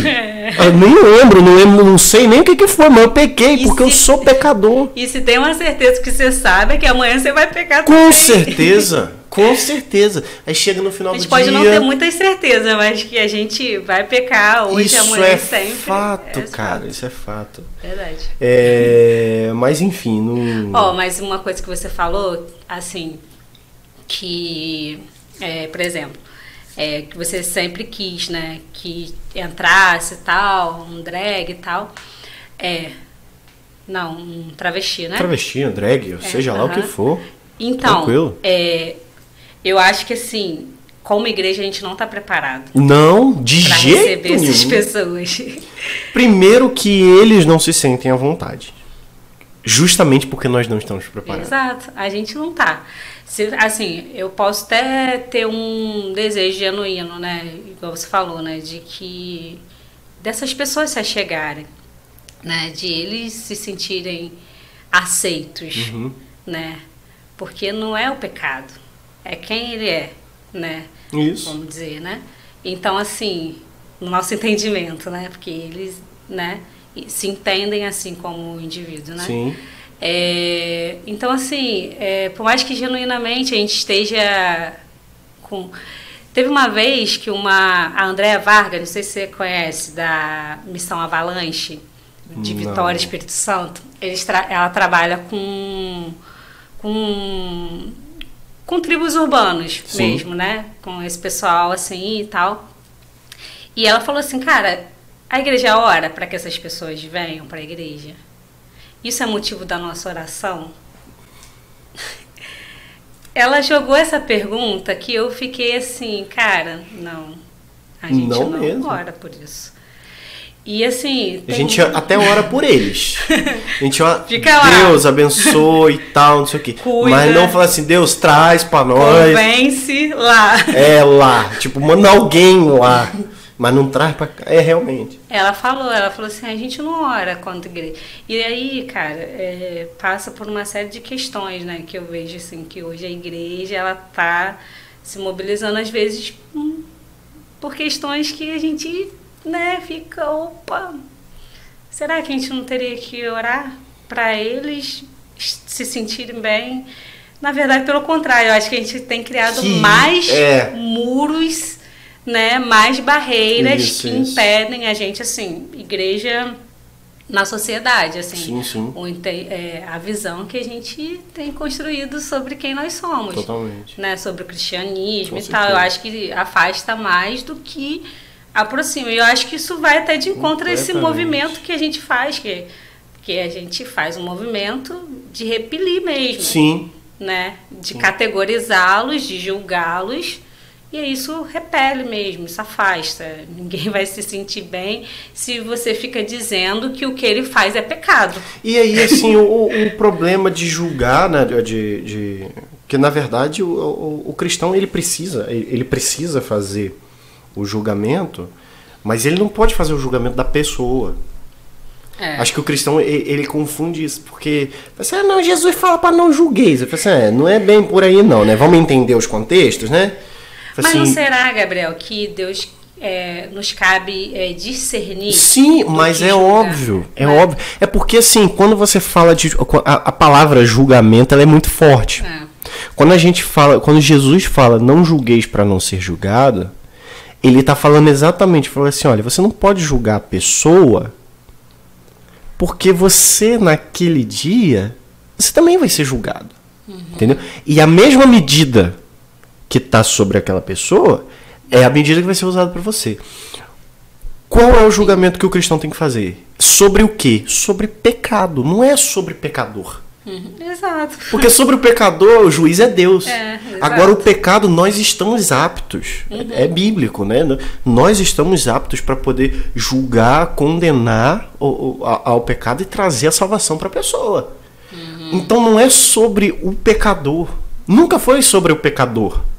Né, é, de um pecador para o outro, né? Sim. Sempre foi sobre o pecado. O problema nunca foi o pecador, o problema sempre foi o pecado. Então, sim, sim, é, sim. é uma questão assim que as pessoas não entendem. Ah, não julguei. Não, não é, não é também assim.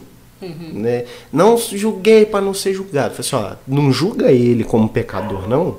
Porque você vai ser julgado como pecador também. Ah, sim. E na mesma medida que você está que você tá julgando. Sim. Então, assim, é. É, é até pra gente olhar pra gente, né? claro, né? Claro, Mas o, o problema Olha disso é, é, é, crente que não lê Bíblia. É, exato. É. Entendeu? É, e disso nós estamos, estamos aos montes. E já que nós paramos de falar um pouquinho mais da psicologia para falar um pouco mais de Deus, né? Coisa que tá ligada, inclusive, né? Tem, e tem gente que acha, né? Que, ah, não, porque. É, Foi se encaminhando. Né? Deus, né? e a, Deus e a ciência é avesso. Não é, não. A ciência e Deus é assim, ó. Ele que fez tudo. Ele que fez a ciência. Exatamente. Então. É, Todas as coisas cooperam. Tudo, tudo. para o bem daqueles que amam a Deus, né?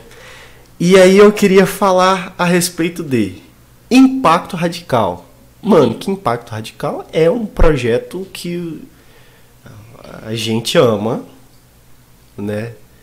E você, até, até onde né, nós ouvimos falar do Impacto, você estava como líder de, da base aqui, né? Uhum. E para quem não conhece o Impacto Radical, Impacto Radical, eu vou falar o que é permitido falar. O Impacto Radical é um projeto que é, é, é, uma simulação da igreja perseguida, né? Então é genial, maravilhoso. Todo cristão precisa primeiro saber como é a igreja perseguida e segundo viver o que Deus tem pra gente através lá do Impacto Radical, um, um projeto nascido no coração de Deus, né? Verdade. né? É, e a Carol, né? Você era líder de base junto com o seu marido, né? com o Júnior. Vocês ainda estão como depois dessa pandemia, dessa coisa, vocês ainda estão como líder? Estamos ainda, mas assim, muito pouco ativos, né? Sim. Porque por conta de tudo que está acontecendo mesmo. Eu, assim, depois que a Alice nasceu, eu me afastei bastante. Uhum. Tô nos grupos, mas interajo quase nada.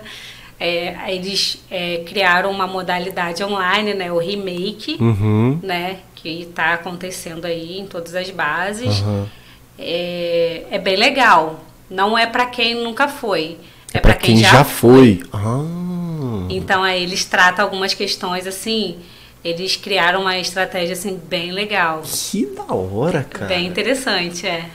Tá, e, é, é, é, online, né? Online. Caraca, pô, gostei. Aí, é bacana. Eles, pô, eles são muito criativos, né? Assim. Hum, ah.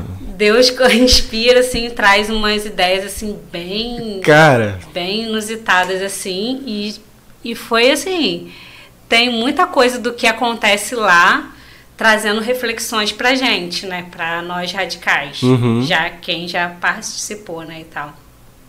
Então, assim, a gente tá lá ainda de nome, mas pouco atuante por conta do, do momento que a gente está vivendo, porque é, é o evento que sustenta muitas das obras missionárias. Com certeza, né? com certeza. Então, assim, era o evento que, que nos mobilizava, né?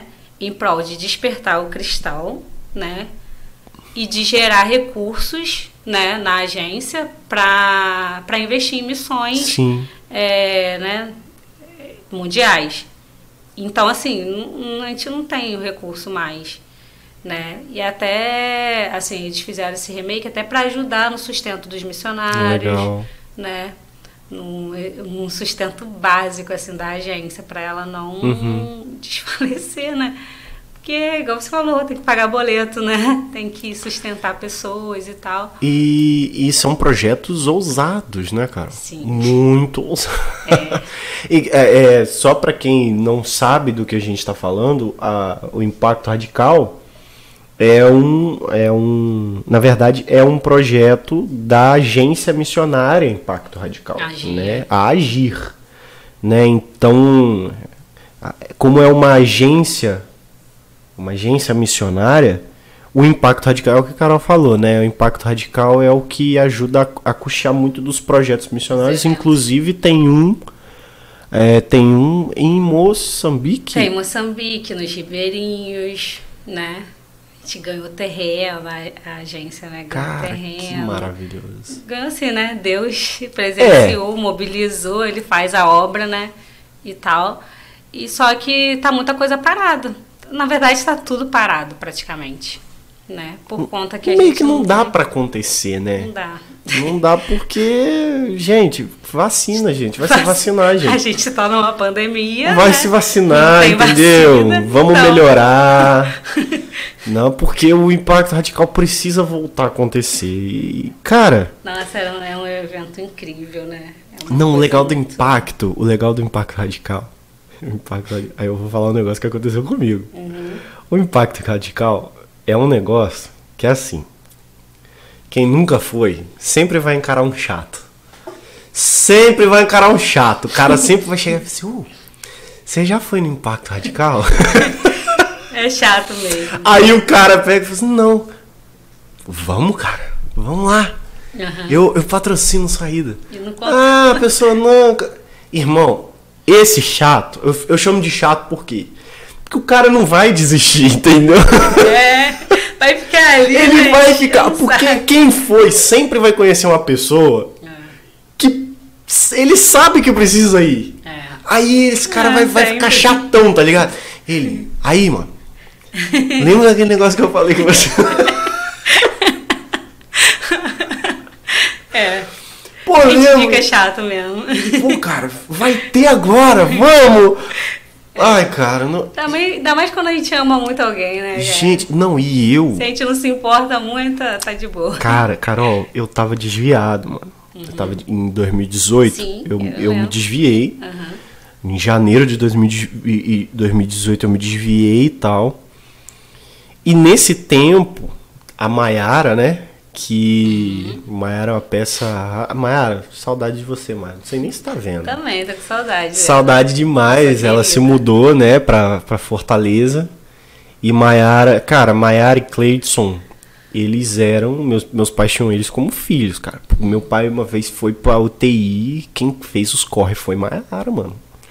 Cleidson desembarcou. Eu pastor. Então, assim, sempre foram pessoas muito queridas pra mim. E eu, desviado, Maiara falou assim: E aí, Gabriel? Vamos no impacto. Viveu uma luta ali, ela que tá. E eu desviado, gente. Você gente, deu eu não trabalho, queria, Eu não queria saber de igreja, não, gente. Você deu um trabalhozinho pra, pra gente. Nossa, eu não queria saber de Tá igreja, merda. não. Não, e, e aí, não, cara, vamos no impacto. Eu falei assim, Mara, não, não quero, eu não quero. E, e eu, e eu não conseguia ser grosso com Mayara, né? Quem que consegue ser grosso? Mayara é uma pessoa assim, difícil demais de ser. Con- conseguir fazer grosseria, porque Mayara é um amor. Eu falei assim, Mayara, eu vou um dia. Não vai ser agora, eu não quero. Por favor, pra eu não tomar antipatia de você, para, para, para. Cara, Mayara cortou um dobrado comigo. Aí ela, ela depois contou pra mim que fez jejum, propósito, olha só, pra eu ir. Que era E só aí- por assim, né? Só por esse meio. Mas aí eu ficava assim, cara, eu tô afastado, não vou pra esse bagulho aí que eu não vou absorver nada. Porque eu, eu tava afastado, mas eu já fui da igreja, pô. Sou, eu sou filho de pastor. Você não afasta e deixa de ser filho de pastor. É, você não. continua sendo. É. Irmão, eu sei que quando eu voltei pro evangelho em agosto de 2018, em agosto ia ter. E aí ela falou assim, Gabriel, agora é a hora, cara, vai ter, tá, as vagas vão acabando. Por favor, vamos. Aí eu, não, vamos, vamos sim. Aí que eu já tinha voltado pro evangelho, o coração já tava molinho. Ela falou assim, ó, aí ela falou com, com o Júnior, com seu marido, ela falou, Júnior, eu consegui tal. Aí ele falou assim, Mano, alvoroçado. se der, se der a gente leva, se não der. Aí parece que ele dormiu e deixou o portal, tipo, com as. O pessoal fazendo inscrição, aí foi a inscrição, foi a, a edição que mais teve gente. Foi. Porque, tipo, não sei, um Ah, mole que ele cara. deu, eu não sei o que, Ah, aconteceu. Acontecia muita doideira. Ah, Essa, ó, isso aí é muita loucura, cara. Velho. A gente teve muita experiência assim. Tipo, que a gente, cara, não. Foi Deus que fez isso aqui, porque. Cara, olha, era muita, é muita adrenalina, assim, tipo. Umas coisas simples que a gente fazia. É, o que Júnior mesmo, assim, ele era, Uhum. foi muito usado, assim. Uhum. Várias coisas, assim, simples que às vezes a gente ligava para alguém por conta de uma alguma recomendação Uhum. ligada à, à questão de saúde Uhum. para saber e ah, dava pano para manga e aquilo tinha era determinante sabe era determinante para a pessoa ela ia deixar de ir sabe aconteceram muitas coisas assim que a gente não explica não tem explicação Real, humana. mano, real. não tem e aí é isso aí, cara. Eu acho que tem coisas que realmente a gente, às vezes, tem que parar de falar muito. Acho que, assim, é importante a gente falar, a gente chamar Uhum. e tal, porque é importante, né? A Sim, pessoa até claro. se sente, né? Nossa, pô, você tá querendo Lembrou que de mim, realmente né? vir, é que eu vá, é porque lembrou de mim, porque entende que é importante, ainda mais uma pessoa que já é relevante na sua vida, né? Então, assim, é, é importante. Mas isso aí, parar de chamar e entrar num outro, uma outra dimensão do negócio é extremamente importante e fundamental para que, né, seja no tempo de Deus Isso. mesmo e que tudo ali coopere, né? É isso aí, cara. Mas Nossa, o impacto radical. é- ferramenta sinistra. No- Cara, é, é muito ensinamento ali. Muito. Coisa todo mundo, né, profunda, Carol? é. Não só pra quem tá indo pra participar, mas pra gente que fazia parte da equipe, né? Nossa. Porque, irmão, A gente aprende muito. Nossa, é cada... e é cada saraivada, né? É. Não, eu, eu sou muito observadora, né? Tipo, cara, às, às vezes as pessoas me viam, às vezes, um pouco introspectiva, um pouco na minha. Mas, cara, eu, eu ficava muito sensível, assim, a algumas pequenas coisas. Uhum. Falei, gente, como é que. Cara. E às vezes é só você estar um pouco sensível, você consegue perceber tanta coisa grandiosa acontecendo. Sim. E tanta coisa também, assim. É, tanto Eita! esse sacode, assim, essa coisa assim, que você Aham. fica. Gente, coitada da pessoa. Fica, gente, tá acontecendo muita coisa ali, né? É, e, e ali é, é, é coisa, é tratamento de choque mesmo. Então, Nossa, eu. não dá um... muito tempo pra pensar em muita coisa. Gente, em um dos momentos que eu tava participando, eu. é, é, Teve um fator determinante ali que. Tudo que eu sabia de evangelho, de como ser cristão e tal. Isso enquanto eu tava participando, enquanto participante do projeto. Uhum. me desconstru... Assim, o cara me quebrou no meio. E tudo aquilo que eu achava que sabia, eu descobri que eu não sabia nada. Tudo aquilo que eu achava que eu era, que eu fui um dia, eu descobri e falei assim, mano.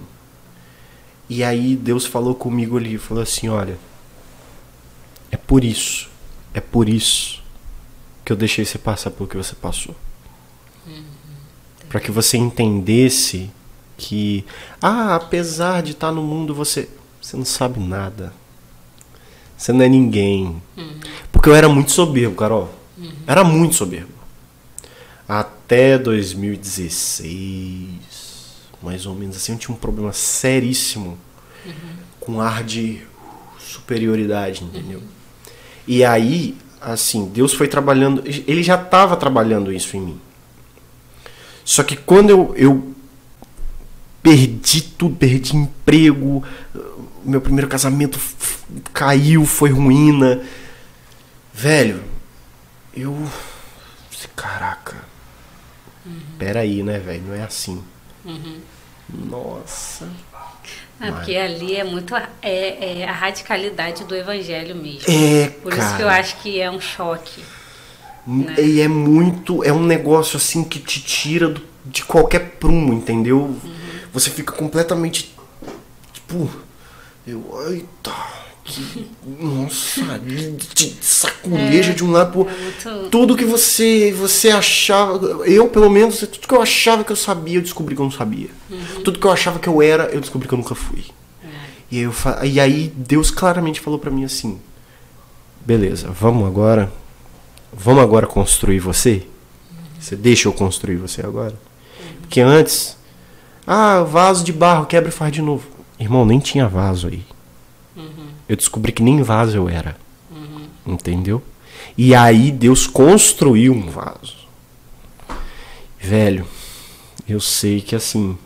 E é por isso que eu falo, hoje eu sou um chato. Virou chato. Hoje eu sou um chato, Você eu viro. virou. Cara, você, inclusive, Letícia, Hoje é condição chato. pro, pro nosso, pro nosso relacionamento. Eu falei assim: olha, Quando voltar. você vai ter que ir no Impacto Radical. Aí ela fez uma troca comigo. Falei assim, não, então você vai ter que ir no Redil, que é um projeto que os pais dela também trabalham e Aham. tal, de, é, de, é, sobre família e tal. Eu falei assim, não, tudo bem, a gente faz essa troca, não tem problema nenhum. É pra você ir pro Impacto? É, então você. Então Tá vamos, de- suave, suave, suave. Mas, Gabriel, eu acho que assim, é, a gente, é, quanto cristão, acho que a gente, de modo geral, a gente tem muita. Às vezes a gente ocupa muito esse lugar, sabe? De, de donos da verdade, sabe? Então, essa Total. questão da soberba aí que você falou, eu acho que. é, às vezes são às vezes são construções que são que acontece dentro do, do, do nosso da nossa congregação né Uhum. nosso ambiente igrejal coisa Eclesiástico. eclesiástico falar bonito né então assim isso nos coloca muito nesse lugar sabe Totalmente. tipo é, de donos da verdade, né? Porque é algo que a gente acredita, que faz muito sentido pra gente, porque parte de uma experiência. Ok, isso é legítimo. Mas não, a gente não precisa ir para a sociedade e colocar isso goela abaixo das pessoas. Não, de forma Né? alguma. E ou então, tipo, se sentir nesse lugar de que eu vou pro céu, é eu que eu, eu cheguei nesse nível, entendi o sentido da vida, por Uhum. que eu estou aqui, quem me criou e tal, e, e assumir esse lugar, sabe? Sim. Então, eu acho que, por exemplo, quando eu era, eu era bem novinha, quando você falou isso, eu lembrei que é, foi meu pai. Meu pai falou assim, alguma coisa, eu falei assim, ah, que se você não, não seguir Jesus, você vai pro inferno, Uhum. entendeu? Era bem novinha, acho que era criança, né? É, e ele professava uma fé diferente da minha. Aham. E aí eu falei isso. Muito, sabe? Corajosa? É, eu falei assim, ah, não vai pro- alguma coisa assim que eu falei, ah, se você não seguir a Jesus, você vai pro inferno. E aí ele me questionou, né? Ele falou assim, como assim? E ele me, me fez me enxergar nesse lugar de prepotência, de tipo assim, ué, é o que você acredita e ponto, acabou? E aí você enfia isso goela abaixo em mim, é, sob a perspectiva de uma punição. Então, se eu não sigo isso, eu vou pro inferno. Uhum. Sabe? Uma perspectiva chula, né? Um discurso muito infantilizado até Nossa, completamente. mas que às vezes muitos de nós, já até adultos, às vezes de uma maneira mais maquiadinha, Uhum. mais bonitinha, a gente tem imprimido esse discurso. Completamente. Entendeu? Completamente. Então, que eu acho que, que talvez a gente precisa refletir, entendeu? Sobre isso. É porque quando a gente f- fala de Cristo, é- é- o, o, o problema é a gente. O problema é a gente não falar de Cristo, é a gente falar do inferno. Entendeu? As pessoas, ah, não, eu, não, tem que aceitar Jesus para não ir pro inferno. Não, você tem que aceitar Jesus porque ele é o caminho, a verdade e a vida. Uhum. Né? Ontem meu pai pregou sobre a promessa. Que culto, que mensagem. E aí ele falou assim: olha, Deus tem promessa para sua vida e ele quer cumprir essa promessa. Pessoal, amém, amém. E a promessa é a vida eterna.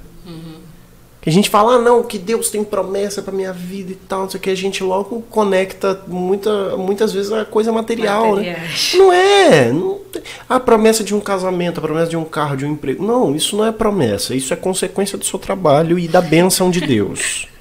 Eu penso assim, pelo menos. Ó, teve um, é, até uma coisa engraçada. Esses dias eu vi na internet. Uhum. É um post assim. É, tinha um carro, aí tava assim, um adesivo assim no carro é, eu trabalhei e Deus me deu. Aí, esse foi específico. Especificou o negócio. Inteligente. É. Até, né? né? Porque é, é, é eu creio que, obviamente, gente, Deus, Deus abençoa. Claro que abençoa. É lógico. Deus não abençoou com o trabalho, não, com ele. Deus não. Eu creio que Deus abençoa. Ó, eu, inclusive, eu não sou adepto da teoria da, da, da, teoria, não, da teologia da prosperidade, mas eu acredito que Deus dá prosperidade aos que o servem. Uhum. Eu não. Ah, se você. Não, eu não creio na condição para ser próspero. Eu creio que Deus escolhe né, ser fiel com quem é fiel a Ele, não à igreja. Uhum. Tá? É, fidelidade, é, prosperidade, nada tem a ver com dízimo, tá, gente? Não tem a ver com dízimo, não tem a ver com oferta, não tem a ver com ajudar pobre, viúvo, nada disso. Para com isso. Isso aí é teologia do, do satanás. Mas enfim, eu acredito que a pessoa, Deus abençoa a pessoa com trabalho, que a pessoa ela é dotada de inteligente para administrar o dinheiro dela, para fazer as coisas, para aí sim, entendeu? Mas, poxa vida, Abraão, Abraão é um cara rico, pô né? Isaac, Jacó, pô, Jacó deu não sei quantos presentes pro irmão para pedir desculpa, não sei o que, cabeça de, de, de ovelha, que pá, tá, é, deu um monte de coisa. Aí na minha vez, eu não posso, pastor Cláudio Duarte que fala, né? Na minha vez eu não posso? Como assim? Eu tenho que ser pobre, pobre de marré, marré, marré? Não, pera aí, pô, eu quero ser rico também. Mas aí eu vou trabalhar, eu não vou ficar esperando Deus mandar um pote de ouro do céu, não é assim? Deus faz o que a gente não pode fazer, né? Exatamente. O que a gente pode, que a gente pode fazer, irmão, vai atrás do seu corre. É. E eu acho que assim, a Bíblia ela é justamente esse manual de vida, né? Ele é o autor, né? Então é só a gente ler, a gente é, aprende, é, a gente vai viver uma vida com significado, com sentido, próspera, uhum. não no sentido financeiro, monetário, mas próspero em todos os sentidos. Isso. Inclusive nesse também. Com certeza, com certeza.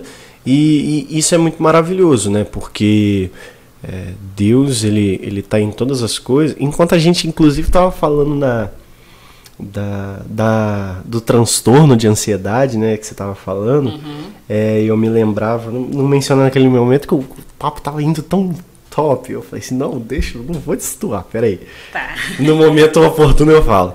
E a gente vê que Deus ele tá tão presente em absolutamente tudo, né, que a Bíblia ela é tão coerente com absolutamente tudo, que Jesus, no capítulo 6 de Mateus, a partir do versículo 25, ele vai falar justamente da ansiedade. Uhum. Ele vai falar, assim, olha, por que, que vocês estão preocupados? Com o que, que vocês vão comer, o que, que vocês vão beber, o que, que vocês vão vestir? Né? Inclusive, esse texto de Mateus 6, de 25 a 34, e o de Romanos 11, 33 a 36, ó a profundidade das riquezas, né? Uhum. Tanto da sabedoria quanto do conhecimento de Deus. Eu ainda não consegui decidir qual que eu gosto mais. Uhum. Mas eu sou apaixonado porque mostra exatamente como que Deus foi minucioso em tudo que ele fez, uhum. né? É, como que ele pensou em absolutamente tudo. E vai falar também de, de, da ansiedade, que de, Deus ele já está ele já está cuidando de tudo, a mente dele é é soberana e tal. Cara, calma, vocês estão preocupados por quê? Né? Você não vê as aves do céu, que elas não trabalham, não colhem, não plantam, aí Deus não dá de comer? Vocês não são mais importantes que as aves? Uhum. né? E Jesus ainda vai falar, assim, ó, olha os lírios do campo, né? Que não fiam, nem terra. Eu considero essa parte da Bíblia uma poesia É, linda. Sim, sim, é. Jesus, um verdadeiro poeta ali. É. Eu falo assim, ó, nem Salomão, o rei mais poderoso de todo Israel, de toda a história, em toda a sua glória, no ápice de tudo que ele tinha, se vestiu como um deles. Por quê? Porque foi Deus que dá a veste, é Deus que dá a veste do lírio, né? Sim, sim. Ele que provê. Então, se amanhã o lírio, que, é- que é lindo e tal, é arrancado e jogado no fogo, É. não, vocês não têm muito mais valor, né? Quem dirá vocês? Então eu acho maravilhoso porque é, Deus ele tá nos menores detalhes de tudo que acontece ali no radical, da gente como equipe, da galera como participante e tal, é, da nossa vida particular. Eu acho É porque isso tem tudo a ver com o homem sempre querendo ter o controle das coisas, né? A Exato. ansiedade é justamente você não ter o controle. exato. E aí exato. Deus já nos fez, né? O Criador. Ele sabe, sabe que em nós a gente tem esse ímpeto de, de inseguranças mesmo, de medos, é, de querer ter o controle. E a gente não tem. E tá tudo bem. E tá, e tá tudo bem ter isso, né? Ser assim. Uhum. É, e Jesus, de novo, né, em Mateus 11, 28, ele fala assim: ó, vocês que estão cansados, oprimidos, sobrecarregados e tal. Ó, Uhum. vem. É, O alívio é ele, exato. né? E, e é por isso que eu acho incrível a conexão da religião com a ciência, Uhum. da religião com a psicologia, porque é, a, a, a, a religião é, é, uma, é uma psicologia, é, uma, é um tratamento, né? É, e- inclusive eu tenho um amigo psicólogo ateu Hum. que ele é, é, ele reconhece. Não sei se o Luiz está me assistindo. Luiz, se você estiver assistindo, abraço para você, te amo de coração. Que ele fala que ele reconhece a importância da religião É. Tá. como parte do tratamento, Sim. né? Isso inclusive é um, é, existem teóricos, né? Sim. da É, área. não, a gente, assim, no caso, é, é o papel muito assim da espiritualidade, né? Isso. Na, no tratamento. E aí isso abrange o que faz sentido pro indivíduo É, ali, né? isso, isso. Mas é Independente da religião. é, independente da religião. É, a fé, né? A, a, a convicção que a pessoa tem nesse âmbito espiritual Uhum. em algo, isso ajuda muito Uhum. né?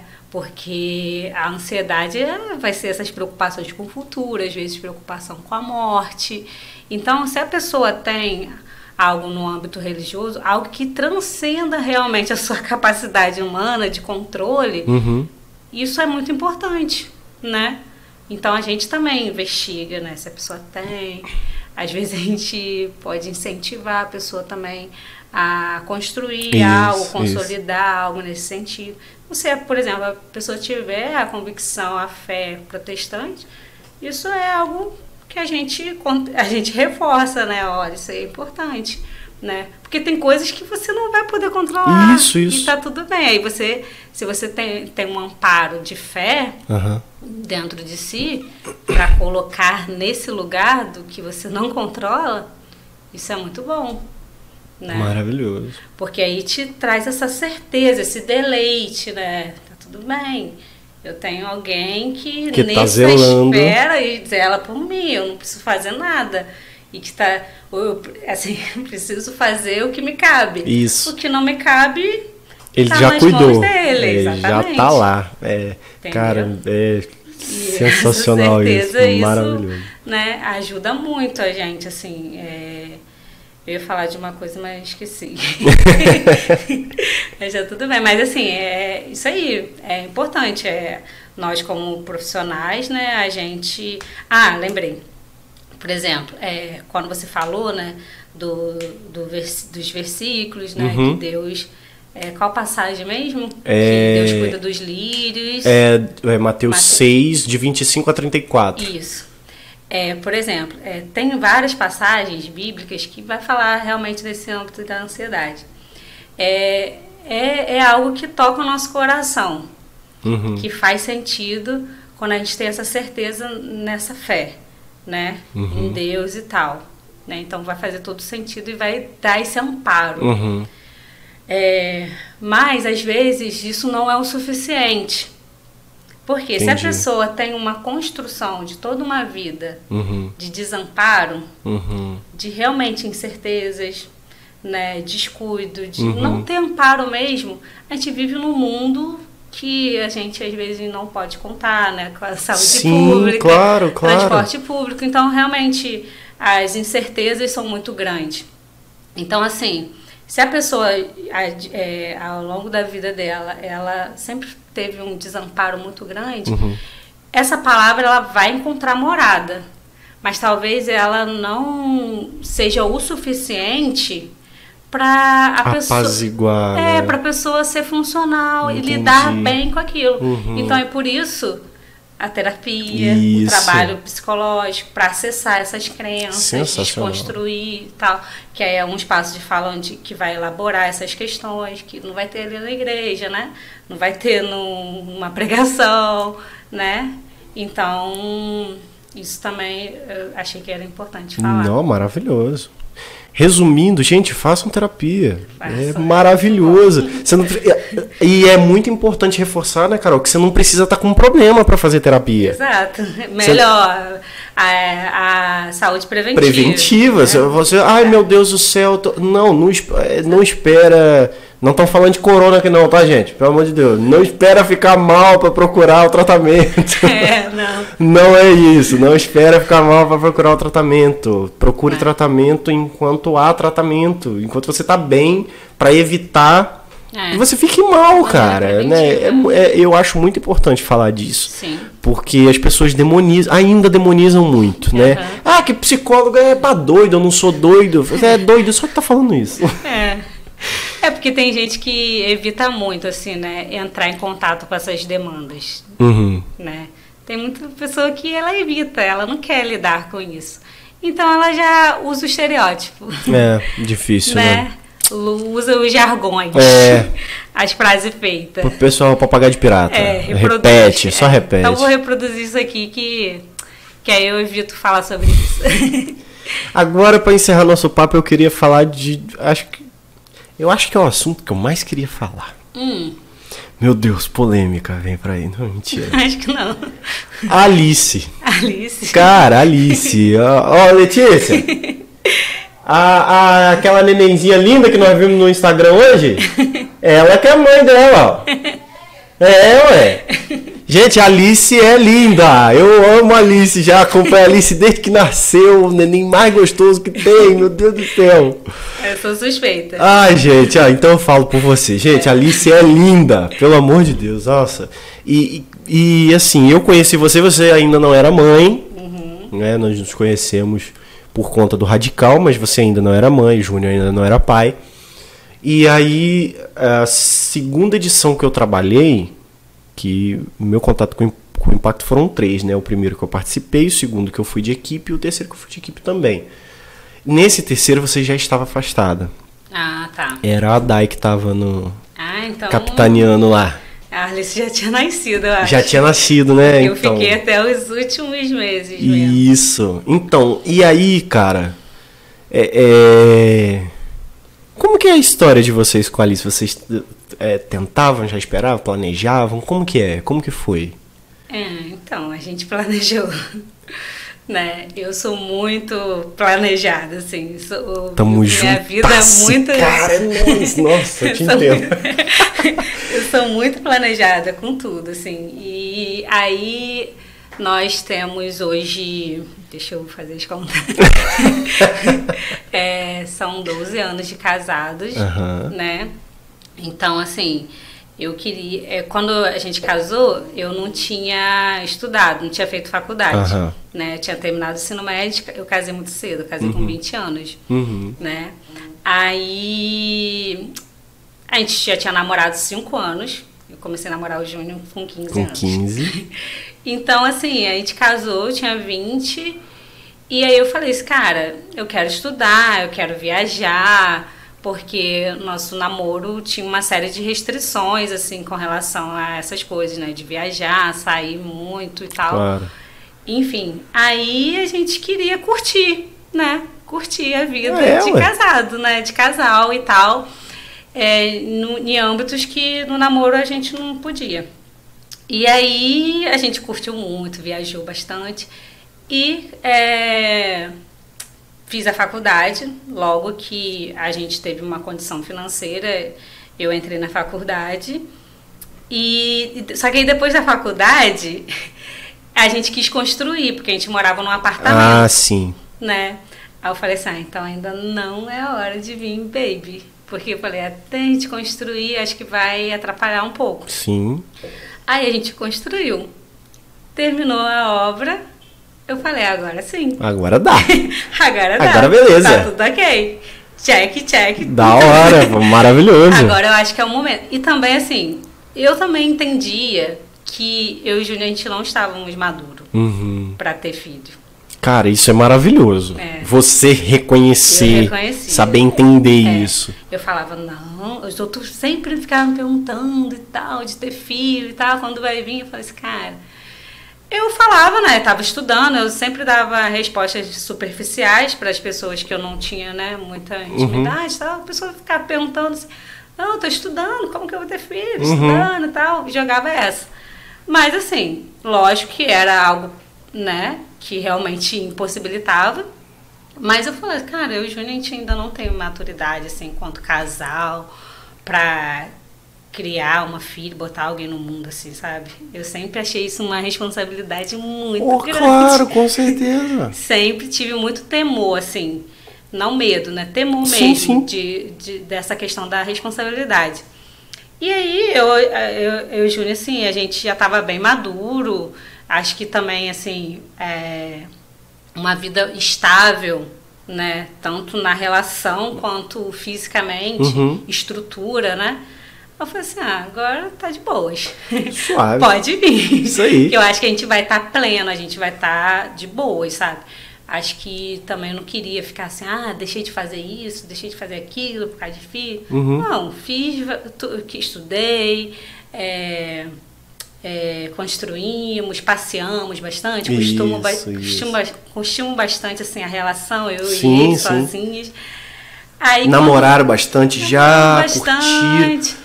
Já chegou assim, a gente chegava nos- nas viagens assim, ai, via família assim com criança, já, podia ter alguém aqui, né? Tá já tô enjoadinha. entendi. Já tô enjoada, Carol. Já tô enjoada, Carol, só de você e eu. Eu, é, Júnior, Ah, também. Já tô ter- enjoada. Faltou um pinguinho aqui, né? É, aí, tipo, a aquela coisa que o pessoal diz, né? Parece que a relação pede. É, É, claro. acho que foi um pouco Você isso. entende, né, quando É. que é a hora. Gente, a, a avó de Letícia, a avó de Letícia e muita gente também. Falei assim, e aí, quando vai? Assim, gente, nós vamos fazer seis meses de casado, calma. Pera aí, eu não tô trabalhando, não dá pra ter filho agora, calma. E eu sou louco pra ser pai. E ela é louca pra ser mãe. Mas a gente também teve esse, esse entendimento. Falei assim, gente, calma, não- correr não é necessário. Aham. Nem pra mim, nem pra ela. Sim. Você vê, Letícia, ela interrompeu a faculdade. Ela não chegou a terminar, ela cursava direito. Hum, legal. Ela interrompeu no quinto ou no sexto período, se eu não me engano. E ela, porque que ela entendeu, ela falou assim, cara, direito não é pra mim. E aí ela quer fazer pedagogia. Ah, tá. Eu tô Legal. terminando teologia. Graças a Deus temos a nossa casinha, não temos um carro ainda, não tenho emprego ainda. Então, quando as coisas começarem a acontecer e der, eu, sou muito parecido com você, cara. Legal. Eu comigo é é igual você, liguei pra você pra outra semana, porque essa semana eu tenho coisa pra fazer, eu Aham. tenho isso, tenho aquilo. E, entendeu? Eu sou também muito, eu me planejo muito, eu me organizo muito. A, a, a- a primeira, a primeira tela do meu celular é um calendário, eu boto. Então assim, velho, vamos devagar, vamos com calma, vamos fazer. O que que dá pra gente fazer agora? Ah, dá pra a gente fazer, dar início nesse projeto? Vamos fazer isso. Enquanto estiver rolando esse projeto, nada mais vai estar rolando, meu irmão. Vamos dar atenção plena pra isso aqui. É não pular etapas, tipo não assim, né? pode. É, é. E eu já me queimei muito porque eu não, porque eu não respeitei o tempo das coisas, né? Uhum. Você falou, eu casei muito cedo, você casou com 20, eu casei com 21. Uhum. Em compensação, aos 24 eu tava me divorciando. Entendi. Porque eu queimei etapa. Eu não tava preparado sequer pra ser marido. Uhum. Entendeu? Sim. E aí eu falei assim, cara, É. que bad, né? Mas, hoje, graças a Deus, a, a situação é diferente. Tenho minha esposa, tenho minha casa, porque com o meu primeiro casamento eu fui morar de aluguel. Carro importado que vivia dando problema. Gente, ó, hoje eu ando de Uber, eu ando de ônibus, mas não tenho porreação, entendeu? É. Tenho minha casinha, tá tudo certo. E. Não, e cara, é é muito gostoso assim também a gente crescer juntos. Eu e o Júnior, assim, a gente foi pro casamento, é, o apartamento que a gente tinha se inscrito, né, pra, pra comprar e tal, não tinha saído, não tava pronto. Aí a gente morou quatro meses de aluguel. Ah, Então, tipo, a gente também não tinha carro, a gente foi de. Tinha só uma motinha, uma bis Aham. na época. Então, assim, foi muito bom, assim, foi muito gostoso. A gente cresceu muito junto, assim. Porque como eu era muito nova, ele é mais velho, Uhum. né? Mas assim, fomos crescendo junto na, É. na atuação, profissionalmente. Então, e eu acho que também vale muito a gente se conhecer, igual você falou, né? Cara, eu sou doida pra ser pai e ela é doida pra ser mãe. Eu consegui esperar tudo isso porque era minha, é minha, meu entendimento de prioridades, entendeu? Por me conhecer, sabe? Talvez se, tipo, ser mãe fosse uma coisa assim. ah, Eu nunca fui assim. Uhum. Sempre quis ser. Sim. Mas não é. Tem mulheres que, nossa, pensa em casar, pensa em filho. É. Né? Já é. Tipo, lua de mel, vamos agilizar. É, exato. Tem gente que nasceu pra maternidade e tal. Pra puramente a maternidade, Sim, sim, sabe? sim. Uma coisa assim muito mais forte dentro dela, né? Ou do homem também, né? Vice-versa. Mas no meu caso, não, é- eu não era assim. Entendeu? Eu tinha muito tranquilidade. Que legal. Às vezes, na, na, na época de estudo, a gente falava, ai, vamos ter, não sei o que, não sei o que lá, aquela coisa impulsiva, né? Ai, vamos ter um filho logo, dá pra gente conciliar, você já tá quase terminando. Não. Eu tava tranquila pra dizer não, porque não era uma coisa assim que ardia assim muito dentro Sim, de mim. Claro. Então eu consegui fazer assim bem planejado. É. Ai, cara, tô me identificando super com. Não, isso aí, Gabriel, cara, eu assim, me arrependo nada, nada, nada, nada, porque, tipo, a Alice veio assim num momento assim maravilhoso da nossa relação. Gente, ela é maravilhosa. E gente. ela tá se desenvolvendo de uma forma assim. Eu não tenho o que reclamar. Aí, ó, Júnior aí. Eu não tenho o que reclamar. Não tenho, assim, dela. Graças a Deus, assim, ela não tem. Não teve, eu não tive nenhum problema assim, com ela. Aham. De cólica, que Aham, tem, pode ter, aham, né? claro. Várias coisas assim que pode acontecer, né? Meu priminho mesmo que tá você ali. viu lá embaixo, ele de vez em quando ele tem e tal. Então é, pode ter É normal. várias coisas, normal. Mas ela não teve nada, ela dorme super que coisa tranquila. maravilhosa, gente. É, e assim, o ambiente é ótimo, sabe? Da relação, do convívio. Então, assim, eu vejo quanto isso foi positivo, assim, de a gente ter esperado, de a gente ter se organizado. Ela já tá falando alguma coisa? Fala, fala bastante coisa. Fala mesmo? Fala. Ai, meu Deus do céu. Eu não tive Papai, oportunidade mamãe, de conhecer vovó, fala várias a coisas. Alice ainda, mas eu acompanho de longe e falo assim, cara, que coisa linda essa garota, cara. Eu, sou, eu fico babando na Alice de vez em quando.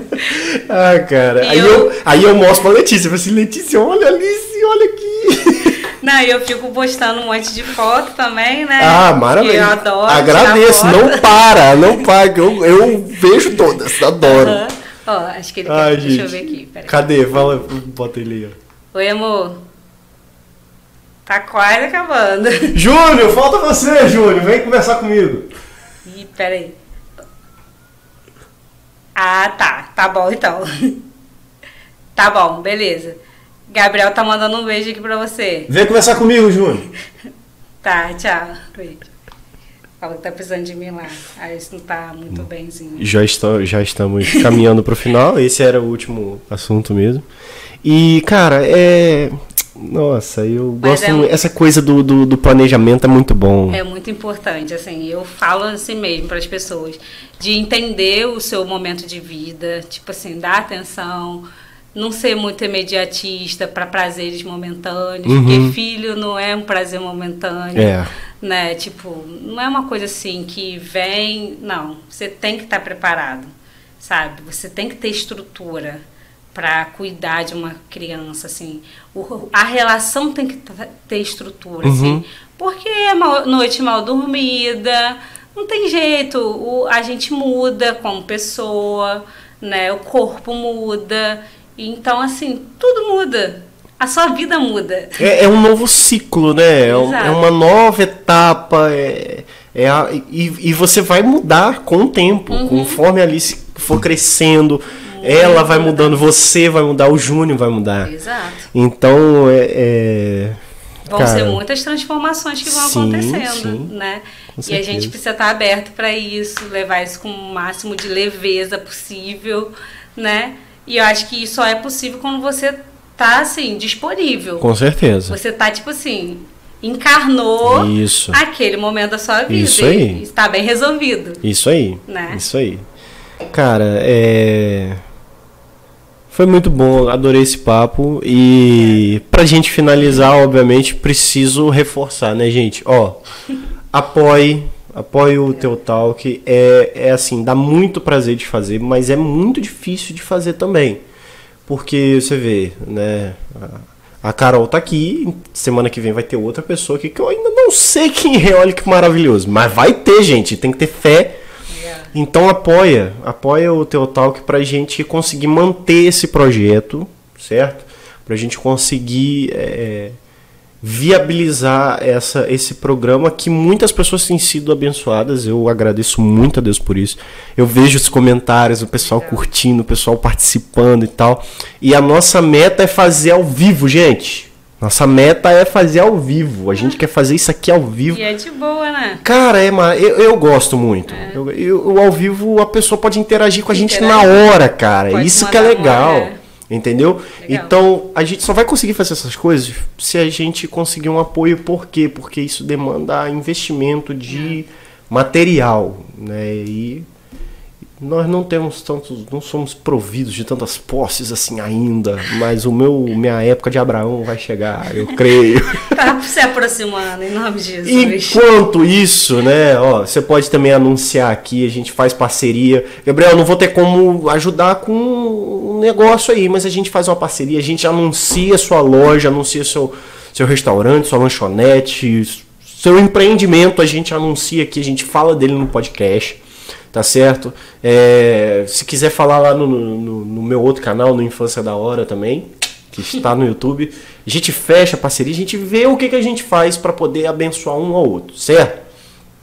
E aqui é também uma forma de você abençoar a gente. Se você tiver alguma produção de conteúdo para fazer, Golden Star Produções. Você não tem o equipamento? Não tem equipamento de áudio, não tem luz, não tem câmera, não tem, não tem nada, tem cenário. Nós temos, a gente providencia, você faz, a gente tenta fazer um preço camarada, um preço que cabe no seu bolso.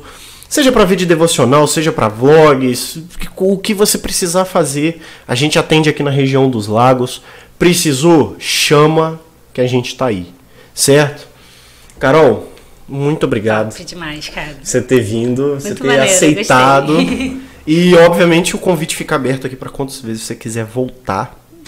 Porque não tem essa. Ai, toda semana tem que ser um novo. Por quê? Não, vamos falar mais. Vamos conversar, vamos beber mais refrigerante vamos Eu- trocar mais ideia. Espero que você tenha gostado. Pô, Que amei. Muito legal. Gostei também. Sempre bom. Tamo junto. Trocar ideia. Muito legal. Gente, olha, muito obrigado para você que assistiu até aqui. Se você ainda não é inscrito no canal, botãozinho vermelho que tá Não aqui custa, embaixo, né? ó. Não custa, Não né? custa, não, não- você não vai pagar. Nada. Isso. E aí ativa a notificação também, porque sempre que sair vídeo aqui no teu talk, sempre que sair uma conversa bacana igual a gente teve com a Carol aqui, você vai saber que saiu. Geralmente sai segunda-feira, meio-dia. Toda segunda-feira, meio-dia, sai um vídeo aqui no teu talk. Mas caso você esqueça, seu, o seu celular vai te notificar, então coloca lá, ativa as notificações, tá certo? É... E um outro pedido que eu quero que você que eu quero fazer para você é que você siga a gente nas nossas redes sociais que estão aqui na descrição, estão aqui. Vou colocar o Instagram da Carol também. Ela sempre coloca alguma coisa bacana sobre psicologia lá, então, cara, siga, siga, porque se tem uma coisa que a gente precisa é de se manter informada, de saber se prevenir. Então, por favor, faça isso, vai ser bom para você, vai ser bom para ela, todo mundo vai acabar se ajudando, certo? É, muito obrigado por ter assistido até aqui. Deixa o seu like, deixa o seu comentário, o que, que você mais gostou, o que, que você, que parte que você mais curtiu. E eu é. espero que você tenha gostado desse papo, espero que você tenha gostado desse vídeo. E a galera pode ouvir no Spotify também. Ah, que bacana. Também está saindo no Spotify, certo? Ah, eu não posso assistir, cara. Não dá para colocar YouTube tá, lá. Tá fácil. Mas dá para, ó, botou lá, pá, Spotify, botou no ouvido. Top. Então, muito obrigado por ter assistido até aqui. Nós nos vemos na semana que vem. Um abraço e até mais. Valeu, galera. Tchau. Valeu, tchau.